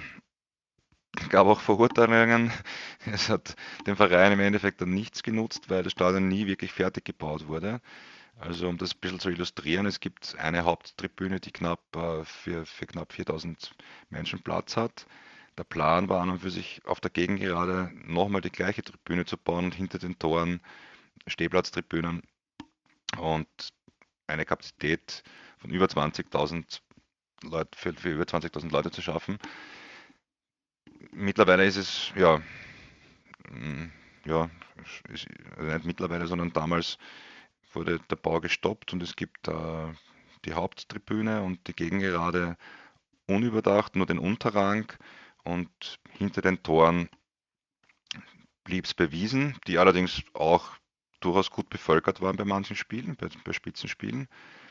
Das haben sich die Leute dort auf den Wiesen gemütlich gemacht und es gibt eben diese kleinen Kurven in den, in den Ecken jeweils, wo eine, eine davon eben die Heimat der Admira Wacker-Fans ist, nach wie vor. Ich muss ja zugestehen, ich habe äh, in den Fernsehaufnahmen immer da waren, sind auf diesen Wiesen, die du hinter den Toren beschreibst, sind jetzt so Werbeplan und manchmal ja. hat man das ja auch in Stadien, dass die dann leer sind und nicht so viele Fans haben, dass das über die Sitze und ich dachte immer, da hängt Plan über den Sitzen, bis ich dann eben über die Recherche mitbekommen habe, nee, die hängt da tatsächlich über einer Wiese, die Plan, da ist ja, nichts. Genau. Ja, ja. Das ähm, ist schon auf jeden Fall äh, insgesamt besonders und das Stadion gibt es ja dann jetzt eben auch schon äh, 50 Jahre. Und das ist dann eben ein dauerhaftes Provisorium, weil ich nehme mal an, dass an dem Stadion nichts weiter passieren wird, oder? Sind dort Umbauten für die nächsten Jahre geplant? Denn ihr habt ja einen Pachtvertrag, glaube ich, für nochmal 20 Jahre unterschrieben. Ja, verlängert mit Baurecht, was jetzt nicht unbedingt selbstverständlich ist, weil das hm, Stadion befindet sich im Eigentum des Bundes, also Staatseigentum. Und mittelfristig wird etwas passieren müssen. Darüber ist auch die Vereinsführung sich einig und äh, klar, geht es um viel Geld. Das heißt, da muss, muss die Finanzierung auch stimmen. Der Plan ist grundsätzlich da, wobei natürlich mh, hm, ein Abstieg und die zweite Liga jetzt nicht wahnsinnig prickelnd ist, was, was solche Pläne betrifft oder sehr unterstützend wirkt. Aber lang, mittel- bis langfristig muss auf jeden Fall etwas passieren, ist ganz klar, weil das Stadion bei allem Charme, und ich, ich, ja, ich liebe dieses Stadion, da brauchen wir gar nicht reden. Also da mache ich keinen Hehl daraus. Das glaube ich. Aber es ist, es ist definitiv in die Jahre gekommen und da, da wird was passieren müssen sein bei der Generalsanierung oder, oder ein kompletter Neubau. Hm, Vereinsführung hält sich da bedeckt, hm, kommuniziert, dass was in Planung ist und dass sie das machen müssen und auch möchten. Mehr, mehr weiß ich jetzt auch nicht dazu. Ich habe so ein wenig gesucht, was das bestbesuchteste Spiel war und ich bin mir nicht sicher, ob ich wirklich erfolgreich war, aber ich habe am 7. September 1968 äh, ein Punktspiel gegen Rapid äh, gefunden, was auch den Titel Das Massenspektakel teilweise trägt in den Medien und es sollen 20.168 Zuschauer, Zuschauende dort dabei gewesen sein und Berichte sprechen von überfüllten Tribünen und Fans in Kabinengebäuden. Ist dir noch irgendwie so ein zuschauerstarkes, besonderes Spiel in dem äh, Südstadtstadion bekannt? Naja, das, die Information stimmt jedenfalls. Ja, da gab es, ich, bin etwas zu spät geboren, um dabei gewesen, gewesen zu sein. Ähm, ja, da waren Zuschauer auf dem Dach des Kabinentrakts, da waren die Mauern rund ums Stadion voll mit Leuten in den Bäumen auch teilweise. In der Neuzeit war das letzte große Spiel 2012 gegen Rapid. Da waren über 10.000 Leute. Das war für unsere Verhältnisse damals schon sehr viel. Du hast jetzt schon einmal das Thema Fusion angesprochen und da müssen wir eben auch uns um den zweiten Teil des Namens kümmern, nämlich Wacker Wien. Kannst du erklären, wo und wie der Verein Wacker Wien entstanden ist? Ja, wann? Auf jeden Fall. Wacker wurde 1908 gegründet im Wiener Bezirk Meidling und war ein sehr, sehr populärer Club im Bezirk. Haben gespielt in der Tivoli-Gasse, war sehr, sehr beeindruckende Anlage, insofern als, als es auch berüchtigt war. Also die, die Fans waren durchaus hm, gewaltbereit dort. Die haben nicht viel Federlesens gemacht, wenn, wenn Auswärtsfans, äh, wie sagt man in Wien, sagt man, aufgemuckt haben, also frech waren. Hm, Wacker hat einige großartige Spiele herausgebracht. Hanapi hast du vorher schon angesprochen, Turl Wagner, hm, Spieler von internationalem Format. Hanapi hat später dann auch in Wien noch ein Stadion geplant als Architekt. Und Wacker hat 1947 das Double gewonnen. Cupsieg und, und die Meisterschaft. Insgesamt war es dann aber auch so, dass in der Phase, die wir vorher besprochen haben, eben kurz danach oder bis in den Jahren danach, dass äh, ja finanziell auch schwierig war in, in diesem großen Ballungs, also in dem Ballungsraum Wien, dass so viele Vereine dort sich herumgetrieben haben und äh, Wacker einfach in, in finanziellen Schwierigkeiten war und sowohl Admira als auch Wacker damals auf der Suche waren nach äh, Partnern. Es gab vorher auch schon äh, die Idee, Austria und Admira zu fusionieren. Da wäre Austria auch hinausgegangen mit ins, ins, ins neue Stadion. Hat sich dann zerschlagen. Wie es halt oft so ist, kommen wir dann vielleicht später nochmal auch mit der Geschichte VfB Möhling. Jeder Verein hat natürlich sein, seine eigene Struktur, seinen eigenen Vorstand und logischerweise in der Natur der Sache beim Fußballverein Fans, die halt natürlich für ihren Verein da sind und nicht für irgendjemand anderen oder mit irgendjemand anderen was zusammenarbeiten möchten, sondern die halt ihre Traditionen hochhalten möchten. Und daran ist unter anderem eben die Fusion Admira und Austria gescheitert. Mit äh, Wacker hat es dann besser funktioniert. Und am 7. Juli 1971 war es dann soweit. Da haben die beiden fusioniert. Ich komme sofort äh, noch einmal auf das Thema Fusion, den 7. Juli 1971, den merken wir uns schon nochmal. Ich will nochmal ganz kurz zurück zu, zu Wacker. Ich habe so gefunden, dass, also du hast den, den Höhepunkt der Vereinsgeschichte äh, genannt mit dem äh, Gewinn der Meisterschaft. Es gab dann, dann in der Zeit danach, ähm, gab es einen Abstieg, 61 das erste Mal, und dann wurde man so als Paternoster 11 bezeichnet, mit Aufstieg, äh, Abstieg und so weiter. Ähm, dieser, dieser, dieser Wackerplatz, also dort, wo Fußball gespielt wurde, gibt es den heute noch und was würde sie, oder, oder ist das ein Lost Ground heute? Ein Lost Ground gibt es nicht mehr. Ich habe zufälligerweise mit äh, dem Betreiber der Kantine, also dem Sohn des Betreibers der Kantine, mal gearbeitet und war dann vor Ort. Es war eine Zeit lang war es noch eine Schulsportanlage, aber meines Wissens ist dort äh, eine Wohnbausiedlung mittlerweile und kein Fußballplatz mehr. Ja. Und jetzt lese ich immer mal im Netz in verschiedenen Gruppen den Namen Wacker Wien wieder, beziehungsweise und wie das man das äh, neu gründen will oder der Nachfolger von Wacker ist. Gibt es in, in neuen Vereinen Wacker Wien, gibt es Versuche, das wieder zu beleben? Und ja, ja, durchaus. Also gibt's, den, den gibt es auch schon längere Zeit, in den Nullerjahren wieder gegründet worden. Ich habe mir natürlich auch ein Shirt von ihnen besorgt, das habe ich daheim, weil ich es auch äh, ja, zur Geschichte von Admira Wacker zähle. Und äh, der Verein ist unterklassig. Aber ich finde es durchaus wichtig, dass es einen Verein im Bezirk dort gibt, neben einigen anderen Vereinen mittlerweile. Aber dass diese Tradition nicht ganz ausstirbt, finde ich durchaus wichtig. Ja, und dann gab es diese Fusion, 7. Juli 1971, zwei Traditionsvereine. Wer war denn letztendlich die treibende Kraft? Wacker oder Admira? Es war sicher Admira, einfach weil es auch der erfolgreichere Verein war. Und Wacker hat sich da mehr oder weniger ja, ergeben, weil es einfach mm, aus finanzieller Sicht aussichtslos war.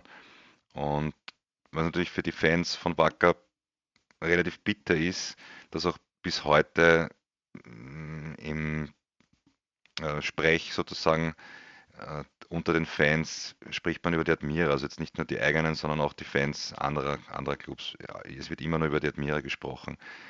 Intern ist es dann schon so, dass, dass die Fans versuchen, die Tradition hochzuhalten, eben gerade von Admira Wacker. Da wurde das Logo aus den 80er und 90er Jahren jetzt wiederbelebt, schon von Fanatics und die Gate 2 schauen da auch sehr drauf. Ich finde find das durchaus lobenswert. Das sind eben auch die Vereinsfarben der beiden Clubs, die zufälligerweise auch ident waren, schwarz und weiß. Und das ist ein, ein Logo, das auf den meisten Fanartikeln auch zu finden ist. Der Verein hat es teilweise auch wieder übernommen. Aber was danach noch an Umbenennungen, Fusionen und unterschiedlichen Wappen mit unterschiedlichen Farben passiert ist, also das ist da müssen wir noch einen eigenen Podcast drüber machen, glaube ich. Das ist schon äh, sehr beeindruckend, nicht in positiver äh, Hinsicht, aber ich, ich höre heraus, dass ähm, dieses Bewusstsein für diese beiden Traditionsvereine Ausdruckkurve auch wieder zurück in den Verein schwappt und man sich dessen wieder bewusst ist. Habe ich das richtig verstanden? Absolut, ja. Wobei ich natürlich teilweise die wirtschaftliche Notwendigkeit verstehe. Ja. Also das ist jetzt in Deutschland wahrscheinlich weniger verständlich, aber in Österreich hat es auch schon lange Tradition, wie du vorhin angesprochen hast, also die Anfänge der, der Adressenwerbung und speziell dann auch die Übernahme von, von Sponsornamen in, in die Vereinsnamen. Das ist ja in Österreich Usus mittlerweile. Da gibt es nur mehr ganz wenige Clubs, die das nicht tun. Manche hatten es schon, behaupten jetzt, dass sie es nicht nie gemacht hätten oder beharren jetzt ganz großartig darauf, aber da müssen wir jetzt nicht näher ausführen. Bei Admira war es halt, ist es eigentlich relativ äh, durchgehend seit äh, den 80er Jahren, dass sowohl im Logo als auch im Vereinsnamen ein, ein Sponsorname auch drinnen ist. Die Fusion, ich sage es, äh, glaube ich, jetzt schon zum vierten Mal am, äh, im Juli 1971. Aber das Datum ist besonders, weil der Pokal 1971-72 eine besondere Partie bot und es gab ein Spiel zwischen Wacker Admira und Admira, Wacker. Wacker. Kannst du dazu ein bisschen die Hintergründe erklären, auch wie die Fusion dann letztendlich äh, äh, Sport, nee, sportrechtlich weiß ich nicht, ob das der Begriff ist, also wie die Fusion dann durchgeführt wurde mit den Mannschaften und wie es eben zu diesem Spiel kam. Naja gut, das, das Spiel hat ja die Auslosung gegeben, einfach, ja. Der, der, das hat sich so ergeben. Und wie die Fusion dann genau über die Bühne gegangen ist, weiß ich jetzt auch nicht zu 100% im Detail, aber da wurden halt viele Spiele auch dann transferiert zwischen den Clubs. Natürlich wurde der Großteil der aus damaliger Sicht spielstärksten Spieler zu Admira Wacker transferiert und der Rest eben zu, zu Wacker Admira. Und das ist natürlich nicht ganz friktionsfrei über die Bühne gegangen. Also da, da gab es schon, schon äh, viele Menschen, wie ich vorher schon erklärt habe, ja, gerade von Wackers Seite, die da sehr beleidigt waren, die, die äh, dem Verein auf den Rücken gekehrt haben was auch durchaus logisch ist mit, mit, mitunter. Andererseits wurde halt schon versucht, auch auf, auf höchster Ebene jetzt der Vereinsführung, dass da auch äh, von beiden, aus beiden Lagern die Leute dann äh, im, im Vorstand weitergearbeitet haben in der Vereinsführung. Dieser neu gegründete äh, Verein, der FC Admira Wacker, nah, war Meisterschaftsführer 1973 und nahm daher am UEFA Cup teil und sorgte mit dem Erfolg gegen Inter Mailand für eine echte Sensation. 73 warst du dabei? Nee, ne? Aber du kennst bestimmt viele Berichte. Der Familienende nach habe ich das im Fernsehen beobachtet, das Spiel, und meinen ersten Spielernamen ausgesprochen, hat mir der Vater erzählt. Also den Spielernamen Czerny hätte ich angeblich zum ersten Mal gesagt an diesem Abend. Inter war damals wie heute, gut, die sind gerade ins Champions League-Finale gekommen, äh, auch damals schon eine europäische Spitzenmannschaft. Italien war kurz davor Europameister und einige von diesen Burschen, da war Facchetti war glaube ich dabei, Mazzola war dabei, also top, top, top Weltklasse-Spieler. Und die sind da in dieses neue Stadion in der Südstadt gekommen, relativ neues Stadion zu dem Zeitpunkt. Und dürfen das halt nicht ganz so ernst genommen haben und haben halt 1 zu 0 verloren. Weil Admira eine sehr beherzte Leistung gezeigt hat. Admira Wacker muss man natürlich korrekt sagen. Rückspiel war dann so, dass alle gedacht haben, okay, netter Erfolg 1 zu 0, werden das schon drehen. Haben dann noch 2 zu 0 geführt und kurz gegen Ende ist dann das 2 zu 1 geglückt. Äh, Kaltenbrunn hat das Tor geschossen und Journalist ist dann nachher, sagt die Legende, in die Kabine von Admira gekommen und die Spieler waren niedergeschlagen, also da hat niemand gefeiert, weil die gedacht haben, sie, haben aus, sie sind ausgeschieden weil äh, sie eben da zwei Tore kassiert hätten. Und der hat sich dann erst aufklären müssen über die Auswärtstorregel. Und dann haben sie erst gejubelt. Also sagt die Legende, ob das wirklich so stimmt, weiß ich nicht. Aber zu diesem Zeitpunkt, also äh, dann letztendlich 80er, Anfang 90er, gelang dem Verein ja dann den Auf, der Aufstieg zur nationalen Spitze. Warum war der Verein so erfolgreich zu dieser Zeit? Gibt es da irgendwelche Dinge, die passiert sind, die das erklären? Naja, er wurde sehr seriös geführt zu der Zeit. Das ist das eine. Und das zweite ist, dass die Akademie, die mit der Übersiedlung begonnen wurde zu betreiben, dann viele Spieler hervorgebracht hat, die später oder teilweise auch schon bei Admira Wacker Nationalspieler wurden. Da gab es also einige, ich weiß nicht, äh, Harald Czerny wird bekannt sein in Deutschland, der hat bei Bayern und bei 60 gespielt. Also Chuck, weiß ich nicht, ob, ob der, der bekannt ist, Messländer, Oberhofer, De Georgi, Eigner, waren allesamt österreichische Nationalspieler hervorzuheben. Noch Gerhard Rodax, der war damals Torschützenkönig in Österreich, hat den Bronze-Schuh in Europa gewonnen und dann zu Atletico Madrid transferiert worden. Hm, hat den Cup gewonnen mit Atletico und unter anderem auch ein Tor im Bernabeu-Stadion gegen Real im Halbfinale erzielt. Ist leider vor kurzem verstorben. Ein Spiel aus dieser Zeit dürfte auch besonders in Erinnerung bleiben. Aussichtslos scheinbar lag man 0 zu 3 zurück am 29. Juli 1992. Ähm, doch dann schaffte man es noch gegen Rapid Wien ähm, 4 zu 3 zu gewinnen. Das, wenn man verschiedene Foren durchliest, scheint das ein historischer Erfolg gewesen sein durch den Spielverlauf. Warst du da dabei? Da war ich dabei, ja. Legendär. Wir haben sogar T-Shirts drucken lassen danach. 13-0 ist nicht genug. ja, das, naja, ja, also wenn deine Mannschaft gegen einen starken Gegner zur Pause 13-0 hinten ist, rechnest du nicht mehr, dass du gewinnst, aber das war, war so absolut legendär. Und zu der Zeit waren auch sehr, sehr starke Legionäre bei Admira am Werk, also Uwe Müller, Fred Schaub, der leider auch schon verstorben ist, der Vater von Louis Schaub, der für Frankfurt damals das Siegtor im Europacup geschossen hat, so ich mich erinnere. Äh, Rogal Jung, Olaf Marschall, später dann äh, Sigi Held war Trainer, auch eine Fußballlegende.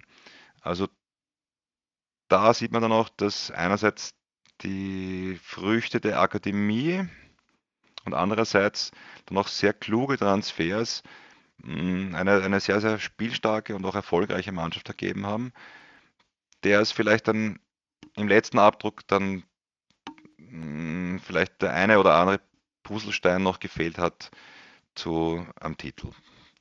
Leider. Andererseits aus heutiger Sicht ich glaube, das erwähne ich halt schon relativ oft? Äh, dass solche Legionäre überhaupt den Weg in die Südstadt finden, ist komplett unrealistisch mittlerweile. Ja. Äh, generell nach Österreich, ja, außer du bist Salzburg. Aber ein Roger Jung zum Beispiel, der war damals äh, Schwedens Teamkapitän.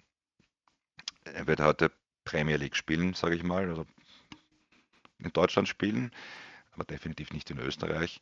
Und solche Spieler damals holen zu können, das war also schon, war schon sehr, sehr stark von der Vereinsführung, wiewohl es eben nicht ganz so schwierig war wie heute, wo die Gehaltsschere also so enorm auseinandergegangen ist. Da, da kann also ein kleiner bis mittlerer Verein in Österreich nicht mehr mithalten. Das kann ich gut nachvollziehen. Das Bossmann-Urteil führte in jedem Verein zum Umdenken. Mhm. Ich glaube, du hast halt mhm. auch gerade mhm. gesprochen, äh, also ein bisschen angesprochen, hat, hat Nachwuchs äh, generiert und dann war das alles ein bisschen anders mit den Transfers. Aber in der Admira-Chronik, finde ich, wird das sehr, sehr stark betont, das Bossmann-Urteil, dass das zu einer Veränderung im Verein führt. Warum war das aus Sicht der Admira-Verantwortlichen oder der Historiker, Admira-Historiker, verantwortlich für den folgenden dann ja sportlichen geringeren Erfolg, sportlichen Niedergang würde ich ja fast nicht bezeichnen wollen, aber was, warum traf das Bossmann-Urteil gerade Admira so stark? Naja, wie du sagst, das ist in der Vereinschronik so hervorgehoben. Ich denke, dass es da viele Clubs gegeben hat, die darunter gelitten haben. Also das ist jetzt sicher kein Alleinstellungsmerkmal. Aber es war in Österreich sicher einer der Clubs, die genau dieses Geschäftsmodell betrieben haben, ja, eben Talente zu entwickeln und äh, auch damit zu rechnen, dass sie Transfererlöse lukrieren und äh, davon leben. Und wenn das von einem Tag auf den anderen wegfällt, ist das natürlich, ist das schon sehr dramatisch. Andererseits, wie gesagt, also ich glaube, äh, dass auch viele andere Clubs Klar. dieses Problem hatten. Mit den nationalen Erfolgen dieser Zeit war Admira auch immer im Europacup aktiv. Gibt es für dich persönlich so ein paar Spiele, die besonders in Erinnerung bleiben, die du vielleicht auch selbst äh, miterlebt hast und besonders spannend waren? Ja, einige. Also das Bologna-Spiel habe ich vorhin schon erwähnt. Äh, ganz beeindruckend war unsere Reise damals nach Antwerpen. Da gab es zu Hause eine 2 zu 4 Niederlage und wir waren zu viert, sind wir da nach Belgien gefahren und wollten uns einfach mal ja, die Stadt anschauen und das Stadion und ja, jung und viel Zeit mit einem Wort. und dann waren wir da doch 2 zu 0 hinten zur Pause und Olaf Marschall wurde ausgeschlossen kurz vor der Pause, das heißt in Unterzahl mit insgesamt 2 zu 6 im Rückstand. Und das war wahrscheinlich die beste Halbzeit, die ich von diesem Verein jemals gesehen habe die haben das tatsächlich aufgeholt. Logischerweise natürlich auch mit äh, großer Nachlässigkeit von Antwerpen. Also die, die, die waren sich sicher, dass die, die Geschichte schon im Sack ist, erledigt ist. Und die Burschen haben es wirklich geschafft, in Unterzahl dort vier Tore zu erzielen und mit insgesamt 6 zu 6 dann in die Verlängerung zu kommen. Aber wie es dann oft das Admira-Schicksal ist, nicht das Momentum zu nutzen. Da gab es eine Top-Chance, auf den Siegtreffer beziehungsweise auf den Treffer zum Aufstieg. Im Gegenzug hat dann Antwerpen den entscheidenden Treffer erzielt. Damit war es auch vorbei, aber es war ja, beeindruckend, wie diese Mannschaft dann dort wieder aufgestanden ist. Ja, Reisen gab es zu der Zeit viele. Also war Brüssel gegen Anderlecht, in Bologna, wie ich angesprochen habe, es war Luzern, äh, Cardiff waren einige Leute, da war ich leider nicht dabei. Antwerpen, es, wir waren in Sapsche, Cannes, es war Juve. Also da gibt es viele, viele, viele, viele Geschichten von Europacup, äh, Reisen. Ja, von dem zehren auch natürlich viele Fans noch heute. Andererseits ist natürlich die Ambivalenz zu den damaligen Erfolgen, ja, wie du gesagt hast, damals hat der Verein einfach zu den, zu den Top äh, Mannschaften des, des Landes gehört und war eigentlich immer im oder knapp am Europacup dran. Also da gab es eigentlich nie Abstiegsgefahr. Wenn ich mir das anschaue, wie für viele junge Leute, junge Fans das heute ist, die das eigentlich nie oder selten miterlebt haben, muss ich sagen, Respekt und Hut ab, dass die mit, mit solcher Leidenschaft dabei sind. Also für die tut es mir wirklich leid, dass sie diese Zeit damals nicht miterleben konnten. Aus Admira Wacker wurde, wenn ich das richtig gelesen habe, zuerst der SC Niederösterreich Admira Wacker und dann 1998 der VfB Admira Wacker Mödling. Waren die Hintergründe, den Wiener Verein mit niederösterreichischer Identität ähm, zu versehen und dann letztendlich mit dem VfB Mödling die Kräfte zu bündeln? Oder gab es andere Intentionen für diese erneute ja, Eingliederung, Fusion? Ich bin mir nicht so richtig sicher, wie der richtige Begriff ist. Dann. Es war so, dass mh, eben 1995 der SCN initiiert wurde. Es war eine politische Geschichte. Der niederösterreichische Landeshauptmann zu dieser Zeit äh, wollte einen niederösterreichischen Großclub haben und hat zu der Zeit eben, wie du richtig gesagt hast, versucht, die, die Kräfte zu bündeln. Nur, wie es halt oft so ist, haben diese Leute von Fußball und seinem Wesen relativ wenig Ahnung. Also der Plan war, in unterschiedlichen Orten Heimspiele auszutragen, also in St. Pölten, in Krems, in Wiener Neustadt, dann in der Südstadt. Letztlich äh, hat das natürlich überhaupt nicht funktioniert, was absehbar war. Man könnte andererseits argumentieren, okay, es wird relativ viel Geld äh, verwendet, eben auch von Landesseite Niederösterreich, den Verein zu unterstützen. Und der Zuschauerzuspruch war, war halt nicht besonders hoch, muss man auch dazu sagen. Dann mal was anderes auszuprobieren, Entschuldigung, auszuprobieren, was anderes zu versuchen, äh, ist aus, aus der Perspektive durchaus verständlich.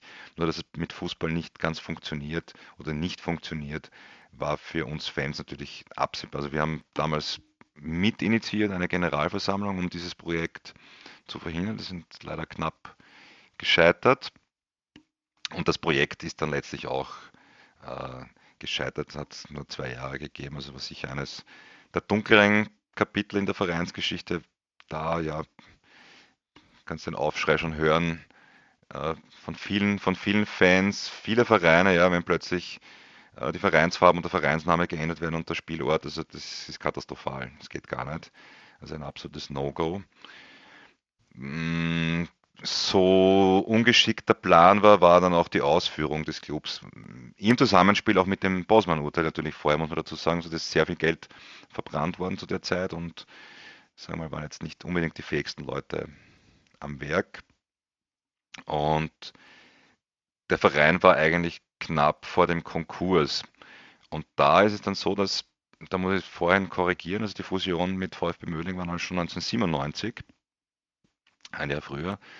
Äh, der in Gehweite des Stadions von, von Admira Wacker, von der Südstadt, sich befand damals, hm, hat mit der Lizenz hm, seine eigene Lizenz, also den Verein eigentlich übernommen damals.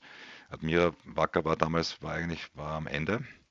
Das heißt, der Verein hätte nicht wirklich weiter bestehen können. Das war so hoch verschuldet. Die Schulden wurden dann übernommen von, vom VfB Möhling in Person von Hans-Werner Weiß, das war der Präsident. Möhlinger, der ist bis heute noch aktiv, äh, auch, auch sponsortechnisch aktiv.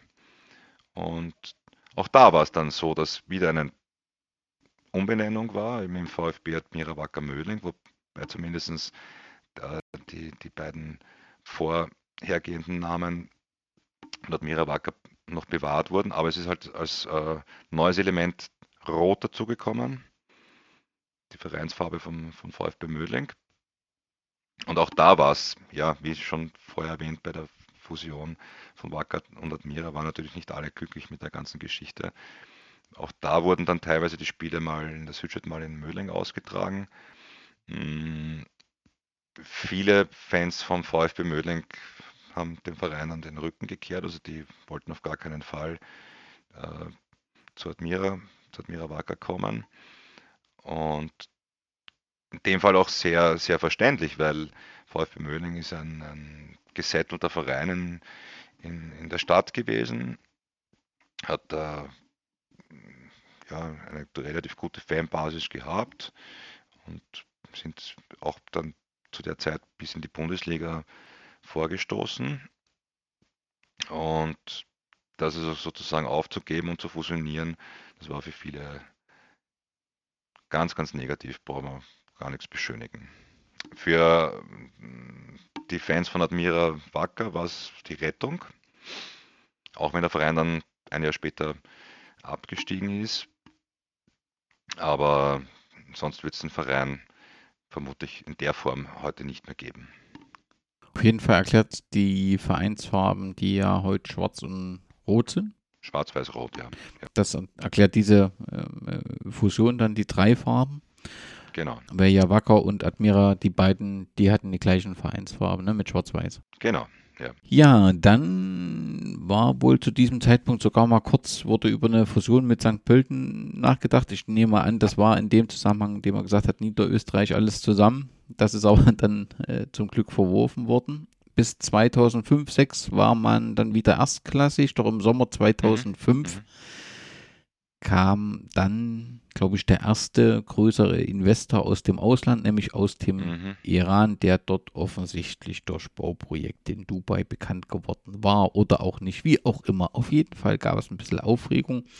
Admira bekam im Januar 2005 einen iranischen Präsidenten. Warum denn? Wieder leere Kassen. also äh, chronische Finanznöte und Hans-Werner Weiß hat damals diesen Majid Bishar aus dem Iran aufgetan. Und er war tatsächlich in der Baubranche tätig und ist zu ja, groß, großem Vielgeld gekommen. Also die, zu der Zeit äh, ja, wurden uns wunderschöne Märchen aus Tausend einer Nacht erzählt. das war, war die Einleitung zum definitiv schlimmsten Kapitel der Vereinsgeschichte und auch der jüngeren Vereinsgeschichte in dem Fall.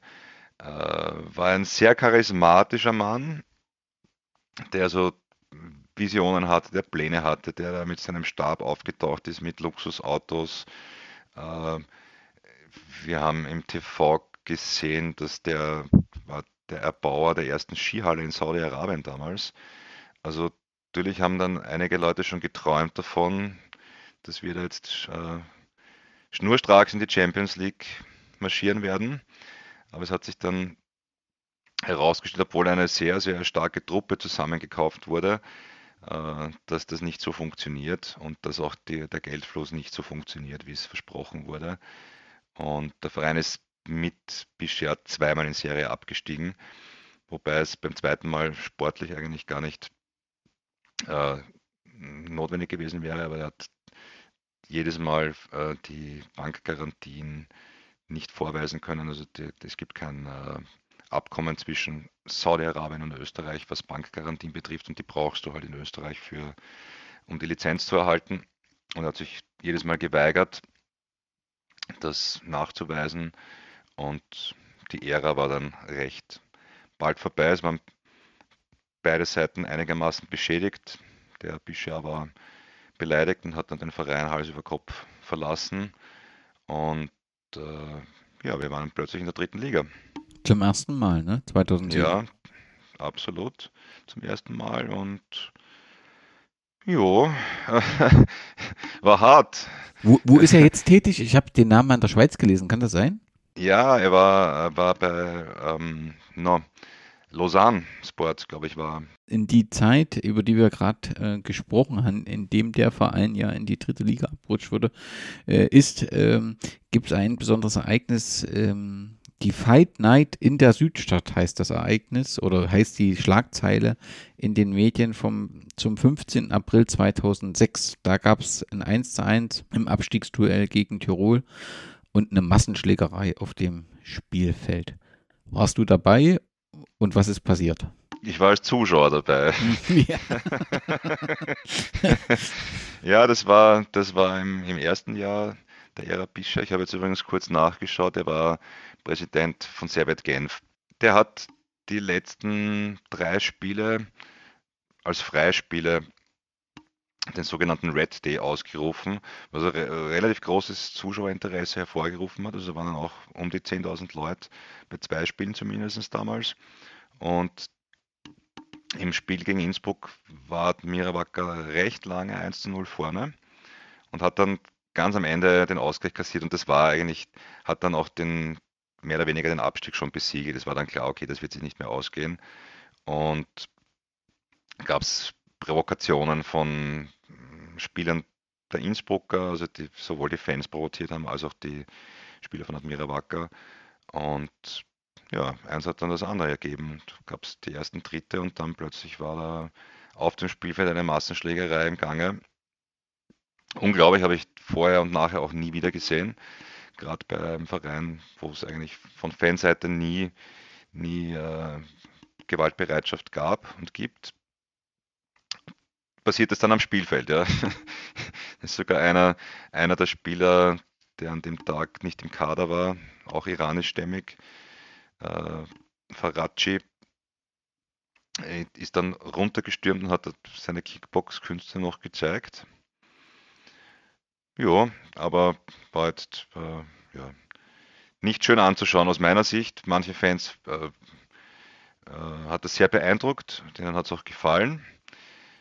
Ich stehe grundsätzlich nicht auf Gewalt, also auch nicht beim eigenen Club und auch nicht als äh, Frustabbau. Muss ich, das kann ich nur aus meiner Sicht jetzt so sagen. Der Iraner hat zwar seine Boxkünste dort gezeigt, Fußball durfte er aber dann lange Zeit nicht mehr spielen. Hat, äh, nach meinem Kenntnisstand war es eine Rekordstrafe von 20 Spielen und damit war er im Prinzip für Österreich erstmal konnte nicht mehr spielen. Nach dem iranischen Investor folgte die Trenkwalder Admira mit Richard Trenk, Trenkwalder und der Trenkwalder Aktiengesellschaft. Was, was ist das Kerngeschäft dieser Aktiengesellschaft? Trenkwalder ist äh, ein Personalleasingsunternehmen. Der Trenkwalder hat das ist ein Self-Made-Millionär, wenn man so schön sagt. War er leider, der ist leider auch schon verstorben. Ähm, hat Schwadorf, das äh, ja nicht wahnsinnig weit von Wien entfernt ist, nahe des Wiener äh, Flughafens Schwächert, in der Nähe beheimatet ist, also aus der ganz untersten Liga bis in die zweite Liga geführt.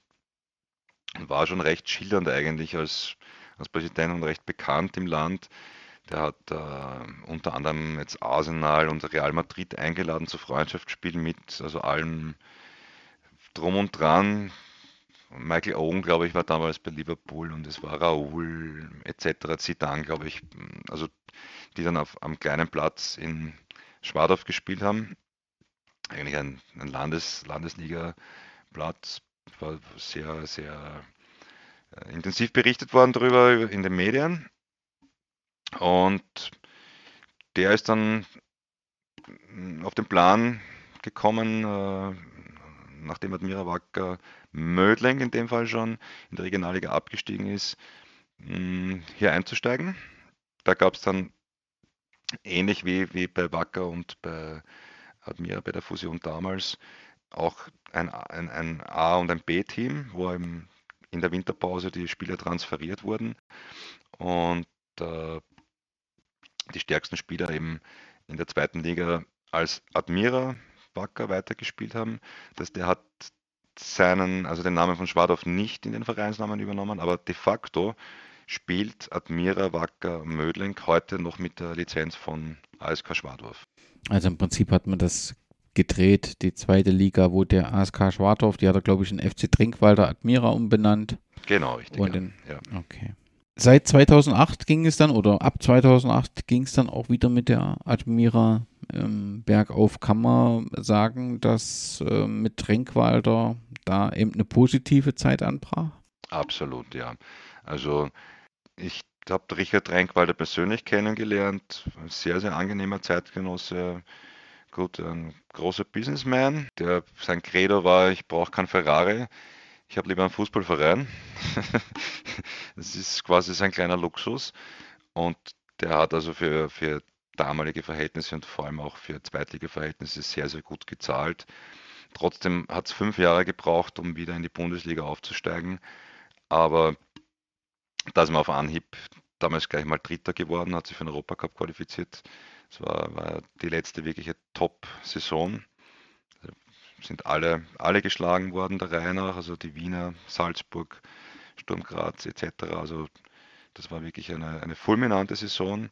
Und wie ich vorher schon erwähnt habe, also auch diese fünf Zweitliga-Jahre haben dem Club und der Fanszene grundsätzlich recht gut getan. Da ist strukturell im Verein viel in Bewegung gekommen und andererseits logischerweise, ja, wenn du in der zweiten Liga oft gewinnst, hast du natürlich dann auch mehr Fanzulauf. Hat sich da auch einiges getan.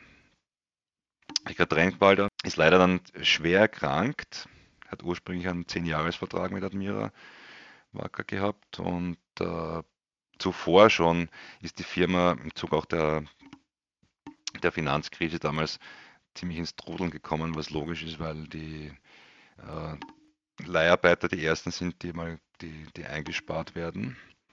Und hatte damals über eine Milliarde Umsatz, wobei der Umsatz ja, wie wir wissen, nicht wahnsinnig viel aussagt über die Wirtschaftskraft.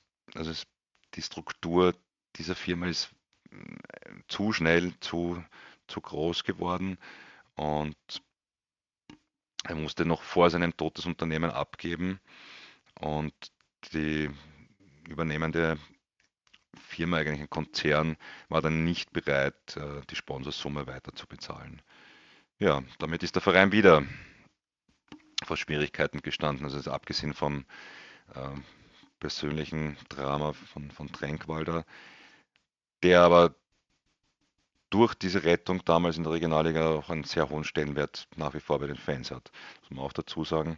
Aber unabhängig von, von äh, seinen Schwierigkeiten, ja, war der Verein dann selbst wieder in Schwierigkeiten. Wir müssen noch ein paar sportliche Höhepunkte. Äh, darüber müssen wir noch reden. Im Mai 2009 stand Admira im Pokalfinale gegen Oscar. Mhm. Mhm. Man war Zweitligist zu der Zeit, richtig? Mhm. Richtig, ja. Und warst du damals im Pappelstadion in Mattersburg? Ja, war ich dabei, ja. Was hast du für Erinnerungen? Ja, sehr gute Stimmung. Da war, war mal unser Fanblock sehr, sehr gut gefüllt. Also da war so ziemlich alles, was Rang und Namen hat, an Admira-Fans vor Ort. Es war grundsätzlich auch erfreulich, dass es recht freundschaftlich war, die ganze Geschichte, weil, ja, wie gesagt, es äh, Fanfreundschaft gibt mit äh, Austria Wien, teilweise zumindest. Es war damals so, das hat sich mittlerweile auch schon einiges wieder verschoben, aber das die Fans von beiden Clubs da zum Stadion gezogen sind in, in friedlicher Atmosphäre, ist mir eine sehr gute Erinnerung. Spiel war okay, aber das Ergebnis war halt nicht okay. 3 zu 1 nach Verlängerung für Austria ja. Wien. Du hast gesagt, es geht zurück in die, ging zurück in die Bundesliga. War meine Frage wäre noch, kamen denn die Zuschauer wieder? Also hat diese positive Trendwende unter Trenk Walter dafür gesorgt, dass die Zuschauer auch wieder ins Südstadion kamen? Kurz gesagt, ja, für eine Saison. Ja, das war eine sehr erfolgreiche Saison, da war wirklich eine Euphorie zu spüren. Äh, der Verein hat es leider nicht verstanden, das nachhaltig zu nutzen.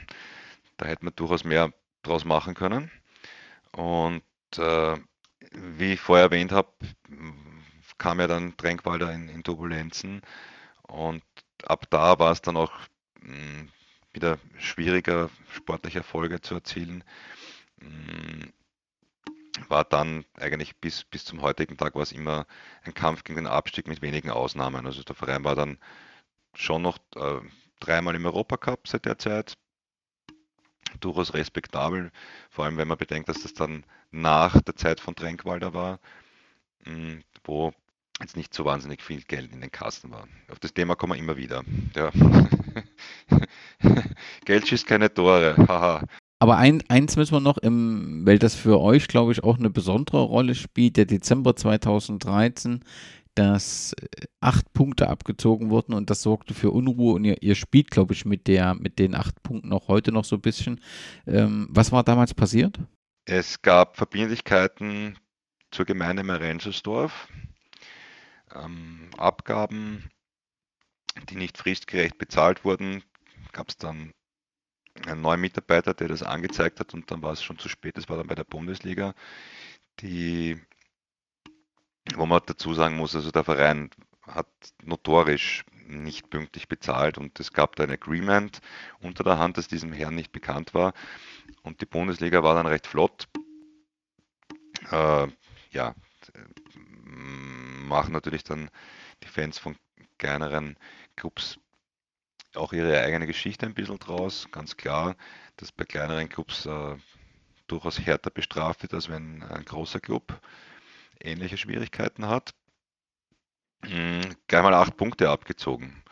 Und das war also, ja, aus heiterem Himmel. Es war nicht klar, welche Summen, um welche Summen es da überhaupt geht. Die Strafe ist dann später auf, auf fünf Punkte reduziert worden und es ist dann im Endeffekt auch in dem Jahr der Klassenhalt geschafft worden. Es war ein Anlass, um die Initiative Gebt Acht auf die Admira zu gründen. Der Frankie Salomon, ein Urgestein der Fanszene, hat das damals initiiert. Äh, ich bin mit der Kurvenlage dann später auch äh, dort äh, unterstützt worden. Das heißt, das wird ja, auch dort gepostet, bevor, bevor das in Blogform erschienen ist, die Kurvenlage. Und wie du sagst, ja, damit wird bis heute noch gespielt. Also das ist nach wie vor noch ein, ein, ein Ausdruck, der, der geläufig und auch verwendet wird. Rund um diese Zeit ist auch, gibt es auch ein Engagement von Toni Polster als Trainer. Nach drei mhm. Niederlagen aus drei Spielen war die Freude dann recht schnell vorbei. War.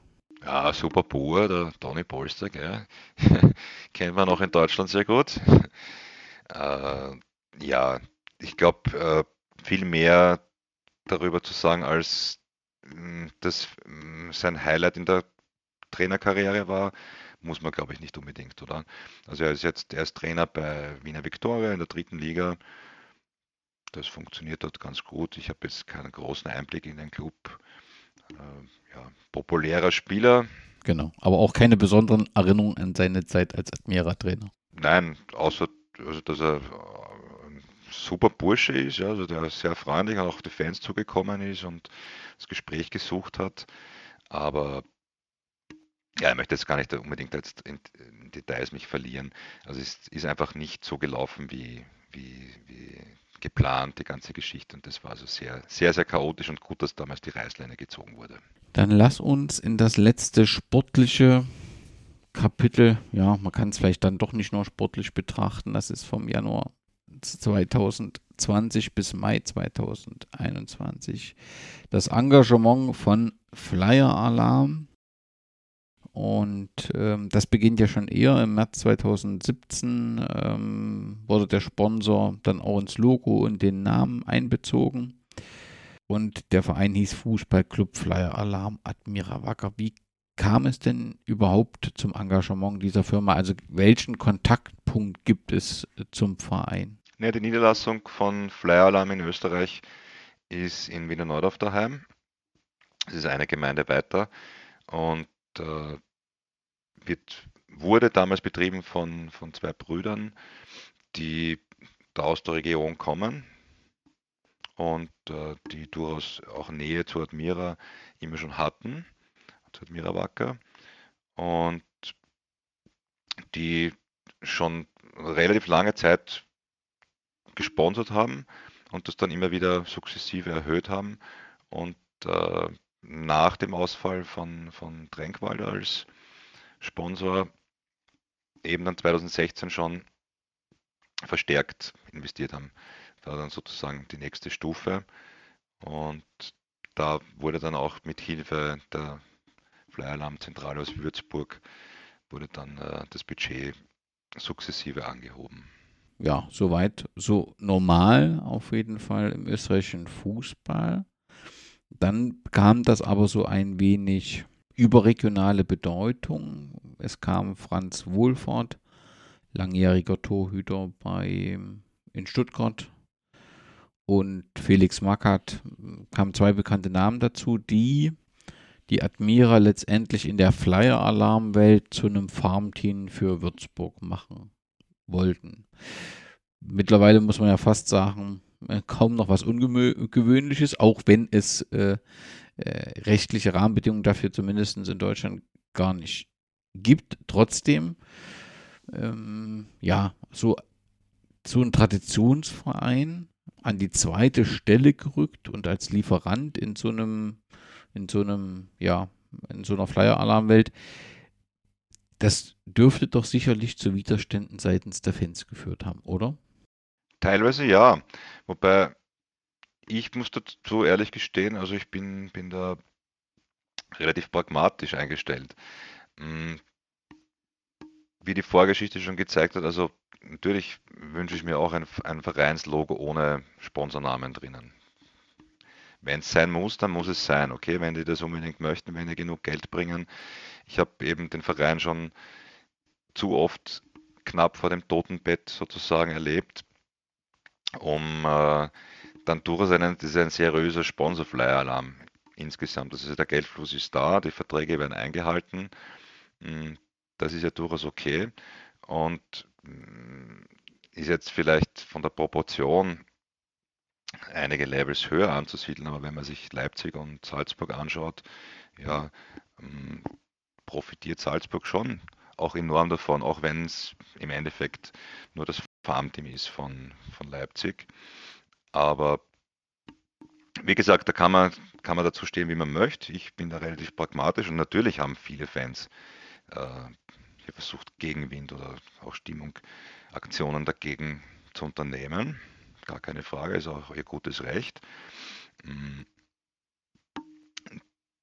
Ganz, ganz äh, dramatisch wurde es dann halt mit, mit diesem Global Soccer, Head of Global Soccer und Pipapo und diesen größenwahnsinnigen Plänen ist halt dann absolut nicht mehr so gut angekommen, wenn man dann gesehen hat, wie Felix Magath mit auch dieser ganzen Gefolgschaft hier gefuhrwerkt hat in der Südstadt.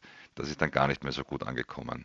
Also grundsätzlich mit Würzburg hätte jetzt niemand Problem gehabt, auch mit dem, mit dem Geld aus Würzburg, aber halt wie dieser Plan umgesetzt wurde. Und eigentlich ist es schade, weil wenn ich mir Würzburg anschaue, die waren beinahe am Sprung in die Bundesliga in die erste Bundesliga. Und das ist dann versemmelt worden, auf gut Deutsch. Und auch bei uns parallel ist sehr, sehr viel Geld verbrannt worden, weil einfach äh, der Plan gefehlt hat, das vernünftig aufzubauen, weil es einfach chaotisch war und, und da halt schon äh, ja, sehr viel falsch gemacht wurde. Ja, also das sind ja Personalentscheidungen, die du gerade an, äh, ansprichst. Ein Sportdirektor, der erst zurückgeholt wurde und dann wieder entlassen worden, wurde. Ähm, äh, ich glaube, ein, Trainer, der dann nach zwei Spieltagen aus privaten Gründen Verein verließ. Dann der ehemalige Kapitän, der jetzt, glaube ich, mit Blau-Weiß Linz auf dem Weg zur potenziellen Meisterschaft und Aufstieg ist. Also kann man sagen, dass die Zusammenarbeit mit, mit den Personen Wohlfahrt und Mackert mitverantwortlich ist für die heutigen Probleme der Admira? Definitiv. Ja, das kann man auf jeden Fall so sagen, weil es, obwohl sie ja schon eigentlich vor zwei Jahren den Verein wieder verlassen hatten, äh, noch starke Nachwirkungen gab. Es waren ja nicht nur die zwei Personen, sondern da gab es ja dann auch immer noch einen Mittelsmann zwischen Südstadt und, und Würzburg, und da ist also strukturell äh, sehr, sehr viel äh, passiert, das viel gehemmt hat im Verein, ja, weil halt Leute an, an, an Positionen gesessen sind, die, ich sage es ganz einfach, falsche Entscheidungen getroffen haben, ja, und die halt dann auch sehr viel gehemmt haben, ja, wo äh, viele auch schon vom Nachwuchs begonnen, viele Leute weggegangen sind, ja, also bis hin halt dann zur Kampfmannschaft, äh, nehme jetzt heraus äh, Morten Julmand, ist ein dänischer, mittlerweile Nationalspieler, der sehr jung zu Admira gekommen ist. Damals äh, war der Verein europaweit bekannt, eben dass du als junger Spieler bei Admira Wacker relativ schnell in die Kampfmannschaft kommen kannst und dich in relativ Ruhe entwickeln kannst. Und der Bursch ist zu uns gekommen und der wurde von, von dem Magath regelrecht gemobbt. Also das war, war, war fürchterlich anzuschauen, wie, wie, wie ein, ein Top-Spieler äh, plötzlich ja, kein Leiberl mehr gehabt hat in der Mannschaft. Der ist jetzt vor zwei Jahren transferiert worden, Serie A, also damals Serie B noch Lecce und ist aufgestiegen letztes Jahr. Mittlerweile ist er Kapitän eines Serie A-Clubs. So viel zum sportlichen Verständnis mancher, mancher Verantwortungsträger zu damals. Zu Beginn der Saison 21-22 war dann Andreas Herzog neuer Trainer. Zum Ende der Saison musste Admira dann in die zweite Liga äh, absteigen. Also der Abstieg war bes besonders, weil das österreichische Spielsystem mit dieser, mit dieser äh, Gruppen, also mit dieser Phase dann, wo es eine Meisterrunde gibt und eine Abstiegsrunde nochmal speziell ist und das hat sicherlich seinen Teil dazu beigetragen.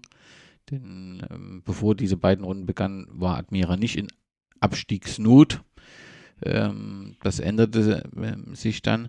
Trotzdem ist man ja ähm, abgestiegen und deswegen kann ja die Saison nicht zwangsläufig gut gelaufen sein, egal äh, was man von dem österreichischen äh, ja, System hält, den Meister und die Absteiger zu küren. Was waren die Gründe für den Abstieg?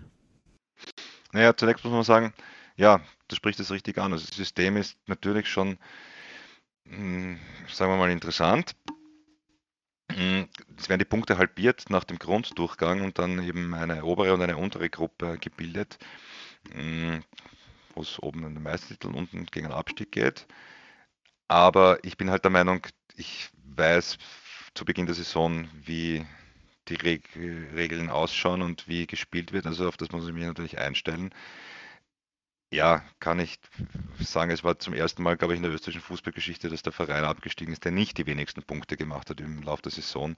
Aber das ist für mich eine billige Ausrede. Es war insgesamt dann schon so, dass es, dass es äh, sehr, sehr bitter war. Admira war, Wacker war noch fünf Runden vor Ende fünf Punkte vom Abstiegsplatz entfernt. Hat es dann einfach in den letzten fünf Spielen komplett vergeigt. Trotz, und das ist halt, das ist halt das Bizarre an der ganzen Geschichte, da kommen wir jetzt wieder auf das, auf das verstärkte Flyer-Alarm-Engagement zurück. Mira Wacker hatte in dieser Saison, in der letzten Saison, das sechsthöchste äh, Personalbudget zu verzeichnen und ist trotzdem erstens in diese Gruppe der unteren sechs Clubs geraten und dort auch noch abgestiegen. Also es war insgesamt überhaupt nicht notwendig. Aber da komme ich jetzt wieder zurück, da schließt sich dann noch ein bisschen der Kreis zu dieser Magath-Ära. Äh, Im Nachhinein sickert es auch durch, was, was da alles passiert, hm, wenn in einer Gruppe junger Menschen, die halt ein, eine Fußballmannschaft bilden, plötzlich neue Leute dazukommen, die ein Vielfaches von dem verdienen, was der aktuelle äh, Schnitt oder das aktuelle Gehaltsniveau hergibt, dann macht das einmal schon kein, kein äh, gutes Blut, keine gute Stimmung. Solange es sportlich läuft und diese Personen, die halt sehr viel verdienen, auch Leistungsträger sind, dann kann das funktionieren. Wenn es aber sportlich nicht so funktioniert, dann ist es relativ logisch, dass es dann Gruppenbildungen gibt, schlechte Stimmung und dass das halt dann nicht mehr so funktioniert. Und in dem Fall war es einfach so, dass also Leute bezahlt wurden mit Gehältern, die, die sie nicht mal annähernd verdient hätten. Nach dem ja, fast einem Jahr in der zweiten Liga befindet ihr euch wieder in der unteren Tabellenregion und man muss sich große Sorgen machen um die Admira. Ähm, wäre denn die Admira auf ein Jahr dritte Liga vorbereitet oder ist das einfach außerhalb jeder Vorstellungskraft? Das ist eine gute Frage. Also ich hoffe, ich hoffe, es haben sich schon die verantwortlichen Personen darüber Gedanken gemacht. Da geht es in erster Linie halt auch um die Lizenz für die Akademie. Das war immer einer der wichtigsten Punkte in dem Verein. Das zieht sich bis, bis heute durch. Also wenn man, wenn man, wenn man schaut, wo, wo die Top-Spieler, die bei uns ausgebildet wurden, jetzt kicken, das ist jetzt gar nicht mal so unbeeindruckend, möchte ich meinen. Also Marcel Sabitzer, aktuell bei Man United, eigentlich bei Bayern, verliehen nur nach England. Und dann gibt es einen Stefan Posch, der in Bologna spielt. Emanuele Wu spielt bei Cremonese, Sascha Kalajdzic, der von Stuttgart bekannt ist, ist bei Wolverhampton, zwar aktuell verletzt, jetzt schon relativ lang, aber allein die vier Spieler sagen schon mal aus, welche Qualität die Akademie von Admira Wacker aufweist. Hm. Das wäre natürlich ein enormes Problem, wenn äh, diese Lizenz äh, verloren werden würde. Das ist momentan nicht ganz klar, ob es eine, eine Ausnahmeregelung geben könnte. Die gab es damals beim ersten Abstieg in die Regionalliga, weil die Liga gesagt hat, okay, mh, hm, da, da gibt es durchaus Verdienste und das wollen wir natürlich wollen wir nicht verlieren, so eine wichtige Ausbildungsstätte. Da kommen laufend Nationalspieler raus, also da wollen wir, wollen wir schon natürlich, dass, die, dass das bleibt. Da gab es eine Ausnahmeregelung. Ob das diesmal äh, wir sprechen in der Theorie, bitte sehr, ja. Klar, ja. Möglich ja, ja. wäre, weiß ich nicht. Ich hoffe, ich werde es nie erfahren müssen, ganz ehrlich gesagt. Aber was ansonsten die finanzielle Unterstützung betrifft, denke ich doch, dass also der, der Vertrag weiter eingehalten werden würde. Und ich, ich schätze auch die, die verantwortlichen Personen so ein, dass sie den Ehrgeiz hätten, also nicht zwei Abstiege in Folge auf sich sitzen zu lassen. Das, das, das glaube ich nicht. Also die würden, denke ich mal, äh, beweisen wollen, dass das nicht also das Ende der Geschichte ist, nicht ihrer Vereinsführung. Aber kannst du es erklären, wie es möglich ist, von einem Erstligisten ja, zu so abzurutschen, dass man direkt in den nächsten Abstiegskampf gerät, das ist doch schon, ja, also es gibt so ein paar Beispiele, die mir jetzt aus der deutschen Bundesliga da so, das passiert schon mal, aber das ist trotzdem schon sehr speziell. Kannst du es irgendwie erklären? was die Ursachen dafür sind. Hat man im Sommer was falsch gemacht? Hat man äh, viel zu wenig Zeit gehabt, sich auf die zweite Liga vorzubereiten, weil es dann doch eben überraschend war, dieser Abstieg? Was sind denn die Hintergründe, äh, die, ja, die Ursachen dafür, dass man wieder da unten drin steckt? Naja, grundsätzlich gibt es im Fußball vieles, das nicht erklärbar ist. Also wenn gewisse Dynamiken einsetzen, ist es schwierig, die zu stoppen, wie es umgekehrt auch manchmal nicht erklärbar ist, warum manche Clubs einen positiven Lauf haben. In dem Fall haben wir aber eh schon drüber gesprochen, also dass, dass sicher einige Entscheidungen der Ära Magath noch, noch mitgespielt haben, mm, beziehungsweise einfach ja die Nachwehen, wo, wo also noch nicht alles Personal ausgewechselt war und klar ist das dann ein Bruch, ja, wenn, wenn du plötzlich als, also absteigst und ja, da musst du von einem Tag auf den anderen musst du natürlich dann den Kader planen und äh, neuen Trainer. Andreas Herzog hat ja dann quittiert nach dem Abstieg.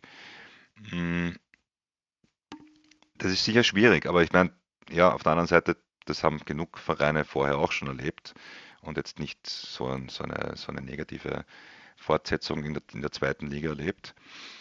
Aber aus heutiger Sicht hm, ist es für mich schon so, da wurde ein Kader geplant, ohne einen Trainer zu haben. Dann wurde ein Trainer geholt, der keine 20 Spiele als Profitrainer vorzuweisen hatte, der die, die Liga nicht kannte, der generell die österreichische Liga nicht kannte und die zweite Liga im Besonderen nicht. Ähm, dafür ist es eigentlich zu Beginn relativ gut gelaufen. Der Herbst war bis fünf Runden vor Ende. Fällt mir jetzt gerade auf, das ist eine Analogie zum, zum Sommer, zum ersten Abstieg, also zum Abstieg letztes Jahr. Die letzten fünf Her äh, Herbstrunden waren auch katastrophal. Hm, es hat dann einfach nicht mehr funktioniert. Plötzlich. Ja, also das, was da wirklich passiert ist, ist schwer zu sagen dass danach der Trainerwechsel mit einer dreimonatigen Winterpause durch diese WM, glaube ich, war. Kann das sein, dass da irgendeine WM war? Irgendwas muss gewesen sein. Irgendwas war da, oder? da war, war eine lange Winterpause und der neue Trainer, der eigentlich sehr, sehr hoch, weit höher eingeschätzt war als der, sein Vorgänger im Herbst, hm, hat auch nicht auf die Reihe bekommen, die Truppe auf Vordermann zu bringen. Der ist ja jetzt dann auch letztlich abgelöst worden vor zwei Wochen.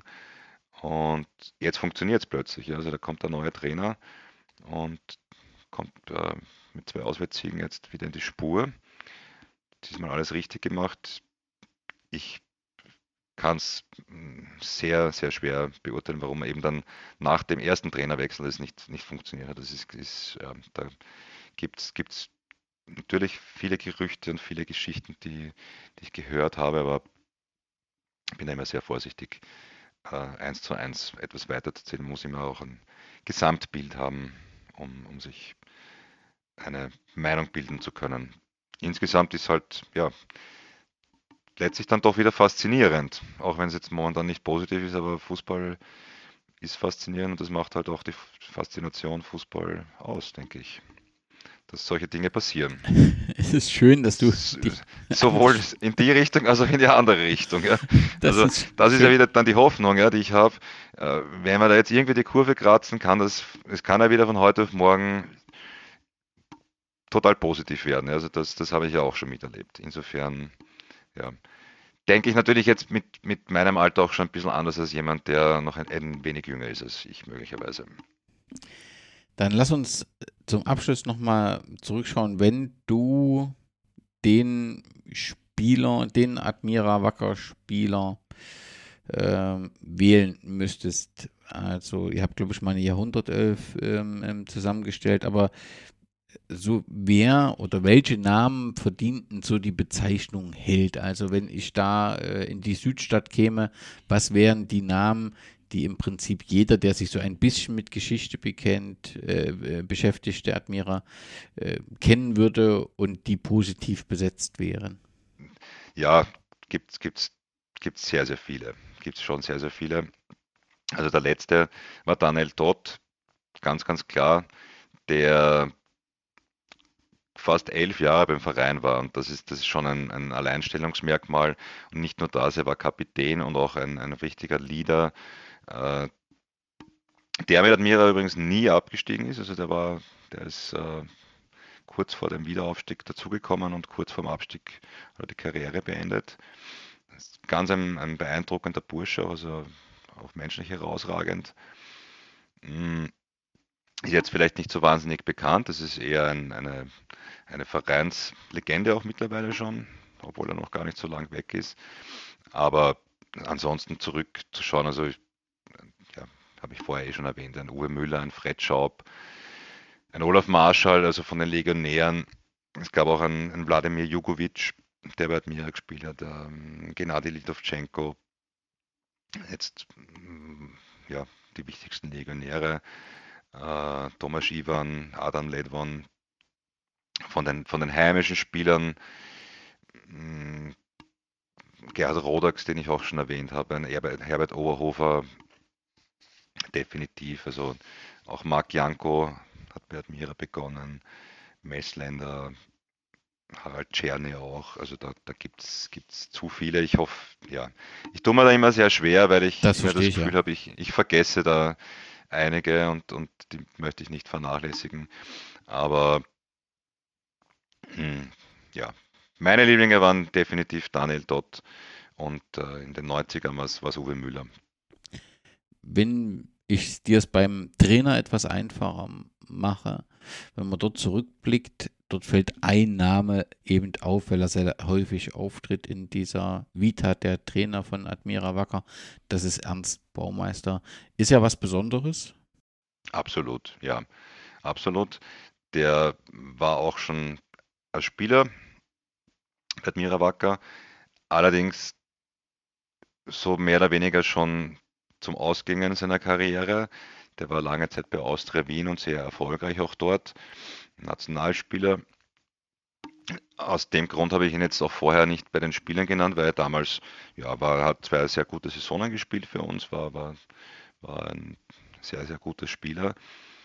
Aber hat sich dann im Verlauf seiner Karriere als Spieler, äh, nach, nach, nach seiner Karriere als Spieler, als Trainer und auch als Sportdirektor dann auch Legendenstatus erarbeitet. Also der hat aus wirklich sehr, sehr wenig sehr viel machen können und vor allem spricht halt die Sprache der Menschen, ist sehr bodenständig und sehr nahbar und äh, hat immer wieder Comebacks als Trainer oder Sportdirektor unternommen und äh, den, den, den Kahn aus dem Dreck gezogen.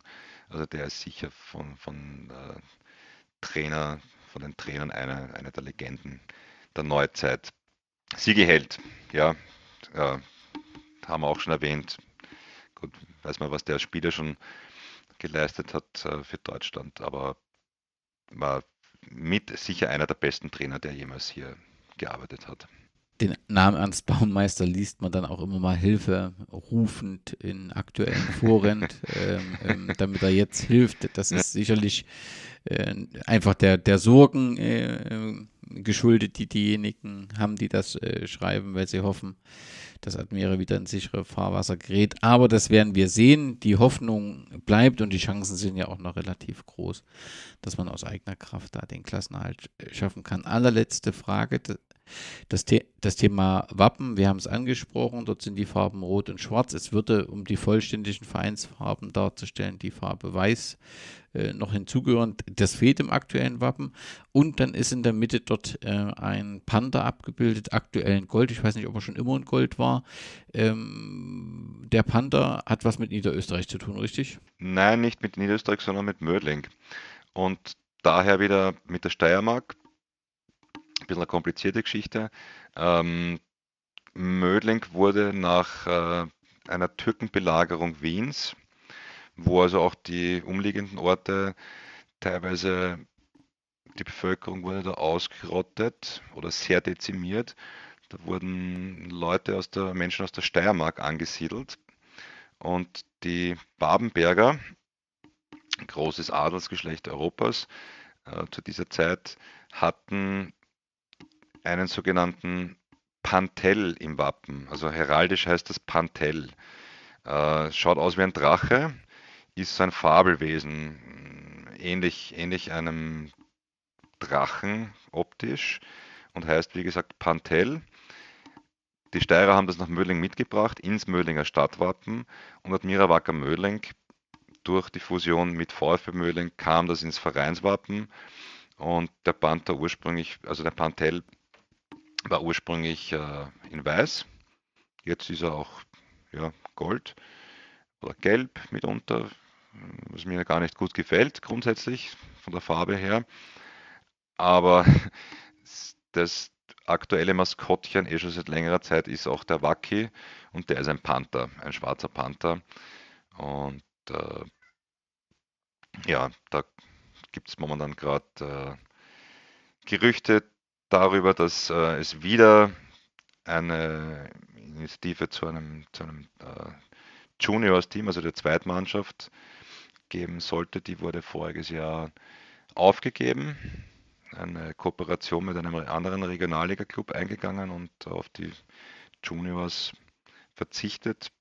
Und die sollen eben, dieser Fehler wurde jetzt auch eingesehen. Das wurde auch noch initiiert von einem Magat äh, Gesellen, damals die, die Mannschaft aufzugeben, äh, soll jetzt wieder kommen unter dem Namen Admira Panthers. Daher also das Logo, wunderbar, jo. aber ich habe es, wenn ich es richtig verstanden habe, dein Herz schlägt nicht für dieses aktuelle Logo bei euch oder bei der Kurve ist es vor allem dieses Admira Wacker Logo mit diesem A und diesem, diesem W, was sehr, ja. sehr, sehr einfach ist, aber eben traditionell. Das ist so das, für das euer Herz schlägt. So ist es. Wobei, ja, wie in vielen Dingen im Leben ambivalent, weil auf der anderen Seite habe ich hier vorher erwähnt, dass äh, Mödling ist ja nicht nur die Stadt nebenan, sondern ist auch der ganze Bezirk finde ich grundsätzlich gut, wenn es auch ins Logo einfließt. Also das stört mich weniger als ein, ein Sponsorname, wobei ich da auch schon erwähnt habe, dass ich da pragmatisch bin. Also ja, er zahlt, schafft an. Ich würde mir halt nur wünschen, dass manchmal auch äh, Fan-Denken äh, auch berücksichtigt würde. Wird es teilweise ohnehin, muss man jetzt auch mal erwähnen, aber gerade was das Wappen betrifft, äh, sind halt Fans sehr heikel, wie wir wissen. Und das aus gutem Grund, Matthias. Ich habe großen Respekt vor deinem Wissen und deinem ähm, Engagement. Ganz herzlichen Dank, dass du uns die Geschichte die bewegte Geschichte von äh, Admira Wacker näher gebracht hast. Und natürlich sind die Daumen gedrückt, äh, dass der Klassenerhalt geschafft wird, sodass wir uns vielleicht in fünf Jahren wiederhören und dann über ja, fünf Jahre erfolgreiche Bundesliga reden können. Ganz herzlichen Dank, Matthias, und Servus. Ich bedanke mich herzlich für die Einladung. Danke für dieses sehr, sehr kompetente Gespräch. Danke für deine gute Vorbereitung und ja, danke fürs Daumen drücken und jederzeit gerne wieder.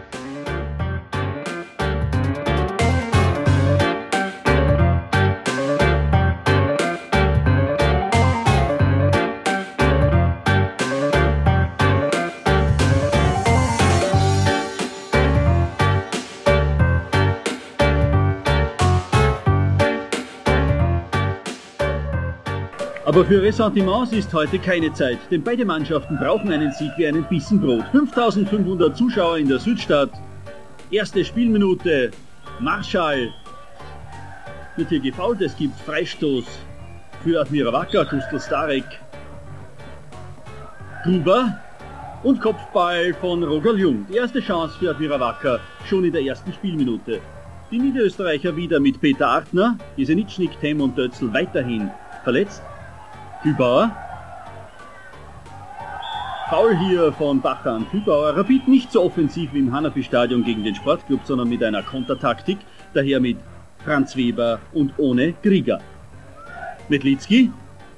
Scharfer Schuss wird noch abgelenkt von Artner und das ist das 1 zu 0 für Rapid in der siebenten Minute. Ein Wunschbeginn für Rapid, wenn auch ein etwas glückliches Tor, wie wir hier in der Wiederholung sehen. Metlitzki, Artner fälscht den Ball, unhaltbar für Tormann Wolfgang Knaller ab. Die Niederösterreicher tun sich schwer gegen die gut eingestellte Rapidabwehr mit den Manndeckern Petzel gegen Marschall und Kusa gegen Abfalterer. Trainer Gustl Starek hat die Taktik erfolgreich geändert. Rodax kommt hier vorbei, ganz allein jetzt und macht das wunderschön gegen seinen Ex-Club. Das 2 zu 0 für Rapid in der 31. Minute. Admira Wacker ist bemüht, das Spiel zu machen und läuft rapid ins offene Messer. Der nächste Konter, Schöttl. Rodax. Metlitzki, Fjärtoft und das 3 zu 0 für Rapid in der 42. Minute. Rapid nicht wiederzuerkennen gegenüber dem Spiel gegen den Sportclub. Admira Wacker weit von der Form der letzten Saison entfernt. Wir sind schon in der 47. Minute. Schiedsrichter Finzinger lässt hier nachspielen. Foul von Reschan Bacher. Freistoß für Admira Wacker. Artner. Und Uwe Müller holt ein Tor auf. Zum 3 zu 1. Praktisch in allerletzter Minute. Ein schönes Kopfballtor von Uwe Müller. Pausenstand 3 zu 1 für Rapid. Admira Wacker nach der Pause mit Ernst Ogris anstelle von Apfalterer. Auf der Tribüne Andreas Ogris noch immer ohne Verein. Die Niederösterreicher jetzt mit effektiverem Spiel, mit wesentlich mehr Druck. Uwe Müller. Ein Foul von Petzl an Marschall, da war kein Ball mit dem Spiel. Petzl bewegt sich mit seinen Fouls gefährlich über dem Limit. Artner, Messländer und Müller mit seinem zweiten Tor, der Anschlusstreffer in der 58. Minute. Rapid führt nur noch 3 zu 2. Jetzt könnte das Spiel noch kippen. Hier ein Foul von Metlitzki, der schon Geld gesehen hat an Müller und jetzt sieht er gelb und rot von Schiedsrichter Finzinger und muss vom Feld. Rapid nur noch mit 10 Mann. Peter Achtner und Uwe Müller kurbeln immer wieder das Spiel an. Achtner versucht jetzt allein und an die Stange. Es ist sehenswert, wie Admira Wacker jetzt das Spiel in die Hand nimmt. Eine unglaubliche Aufholjagd. Fast schon ein Powerplay. Gruber. Ernst Ogris. Und überrascht hier Tormann Konsul. Das ist der Ausgleich zum 3 zu 3 in der 65. Minute. Admira Wacker hat einen 0 zu 3 Rückstand aufgeholt. Der Rapid mit einem Mann weniger kann dem Druck der Niederösterreicher nichts entgegensetzen. Freistoß für Admira Wacker und Uwe Müller an die Latte. Wer gibt's denn sowas? Rapid stehend K.O., hilflos dem Dauerdruck von Admira Wacker ausgeliefert. Schon wieder Eckball für Admira Wacker. Artner Und Marschall per Kopf zum 4 zu 3 für Admira Wacker in der 76. Minute. Es ist nicht zu fassen, sein Spiel hat es schon lange nicht mehr gegeben. Zwei Minuten vor Schluss dann noch ein Ausschluss. Michael Hatz versetzt Marschall einen Faustschlag und sie droht. Aber Rapid geht gegen Admira K.O. Die Niederösterreicher gewinnen 4 zu 3.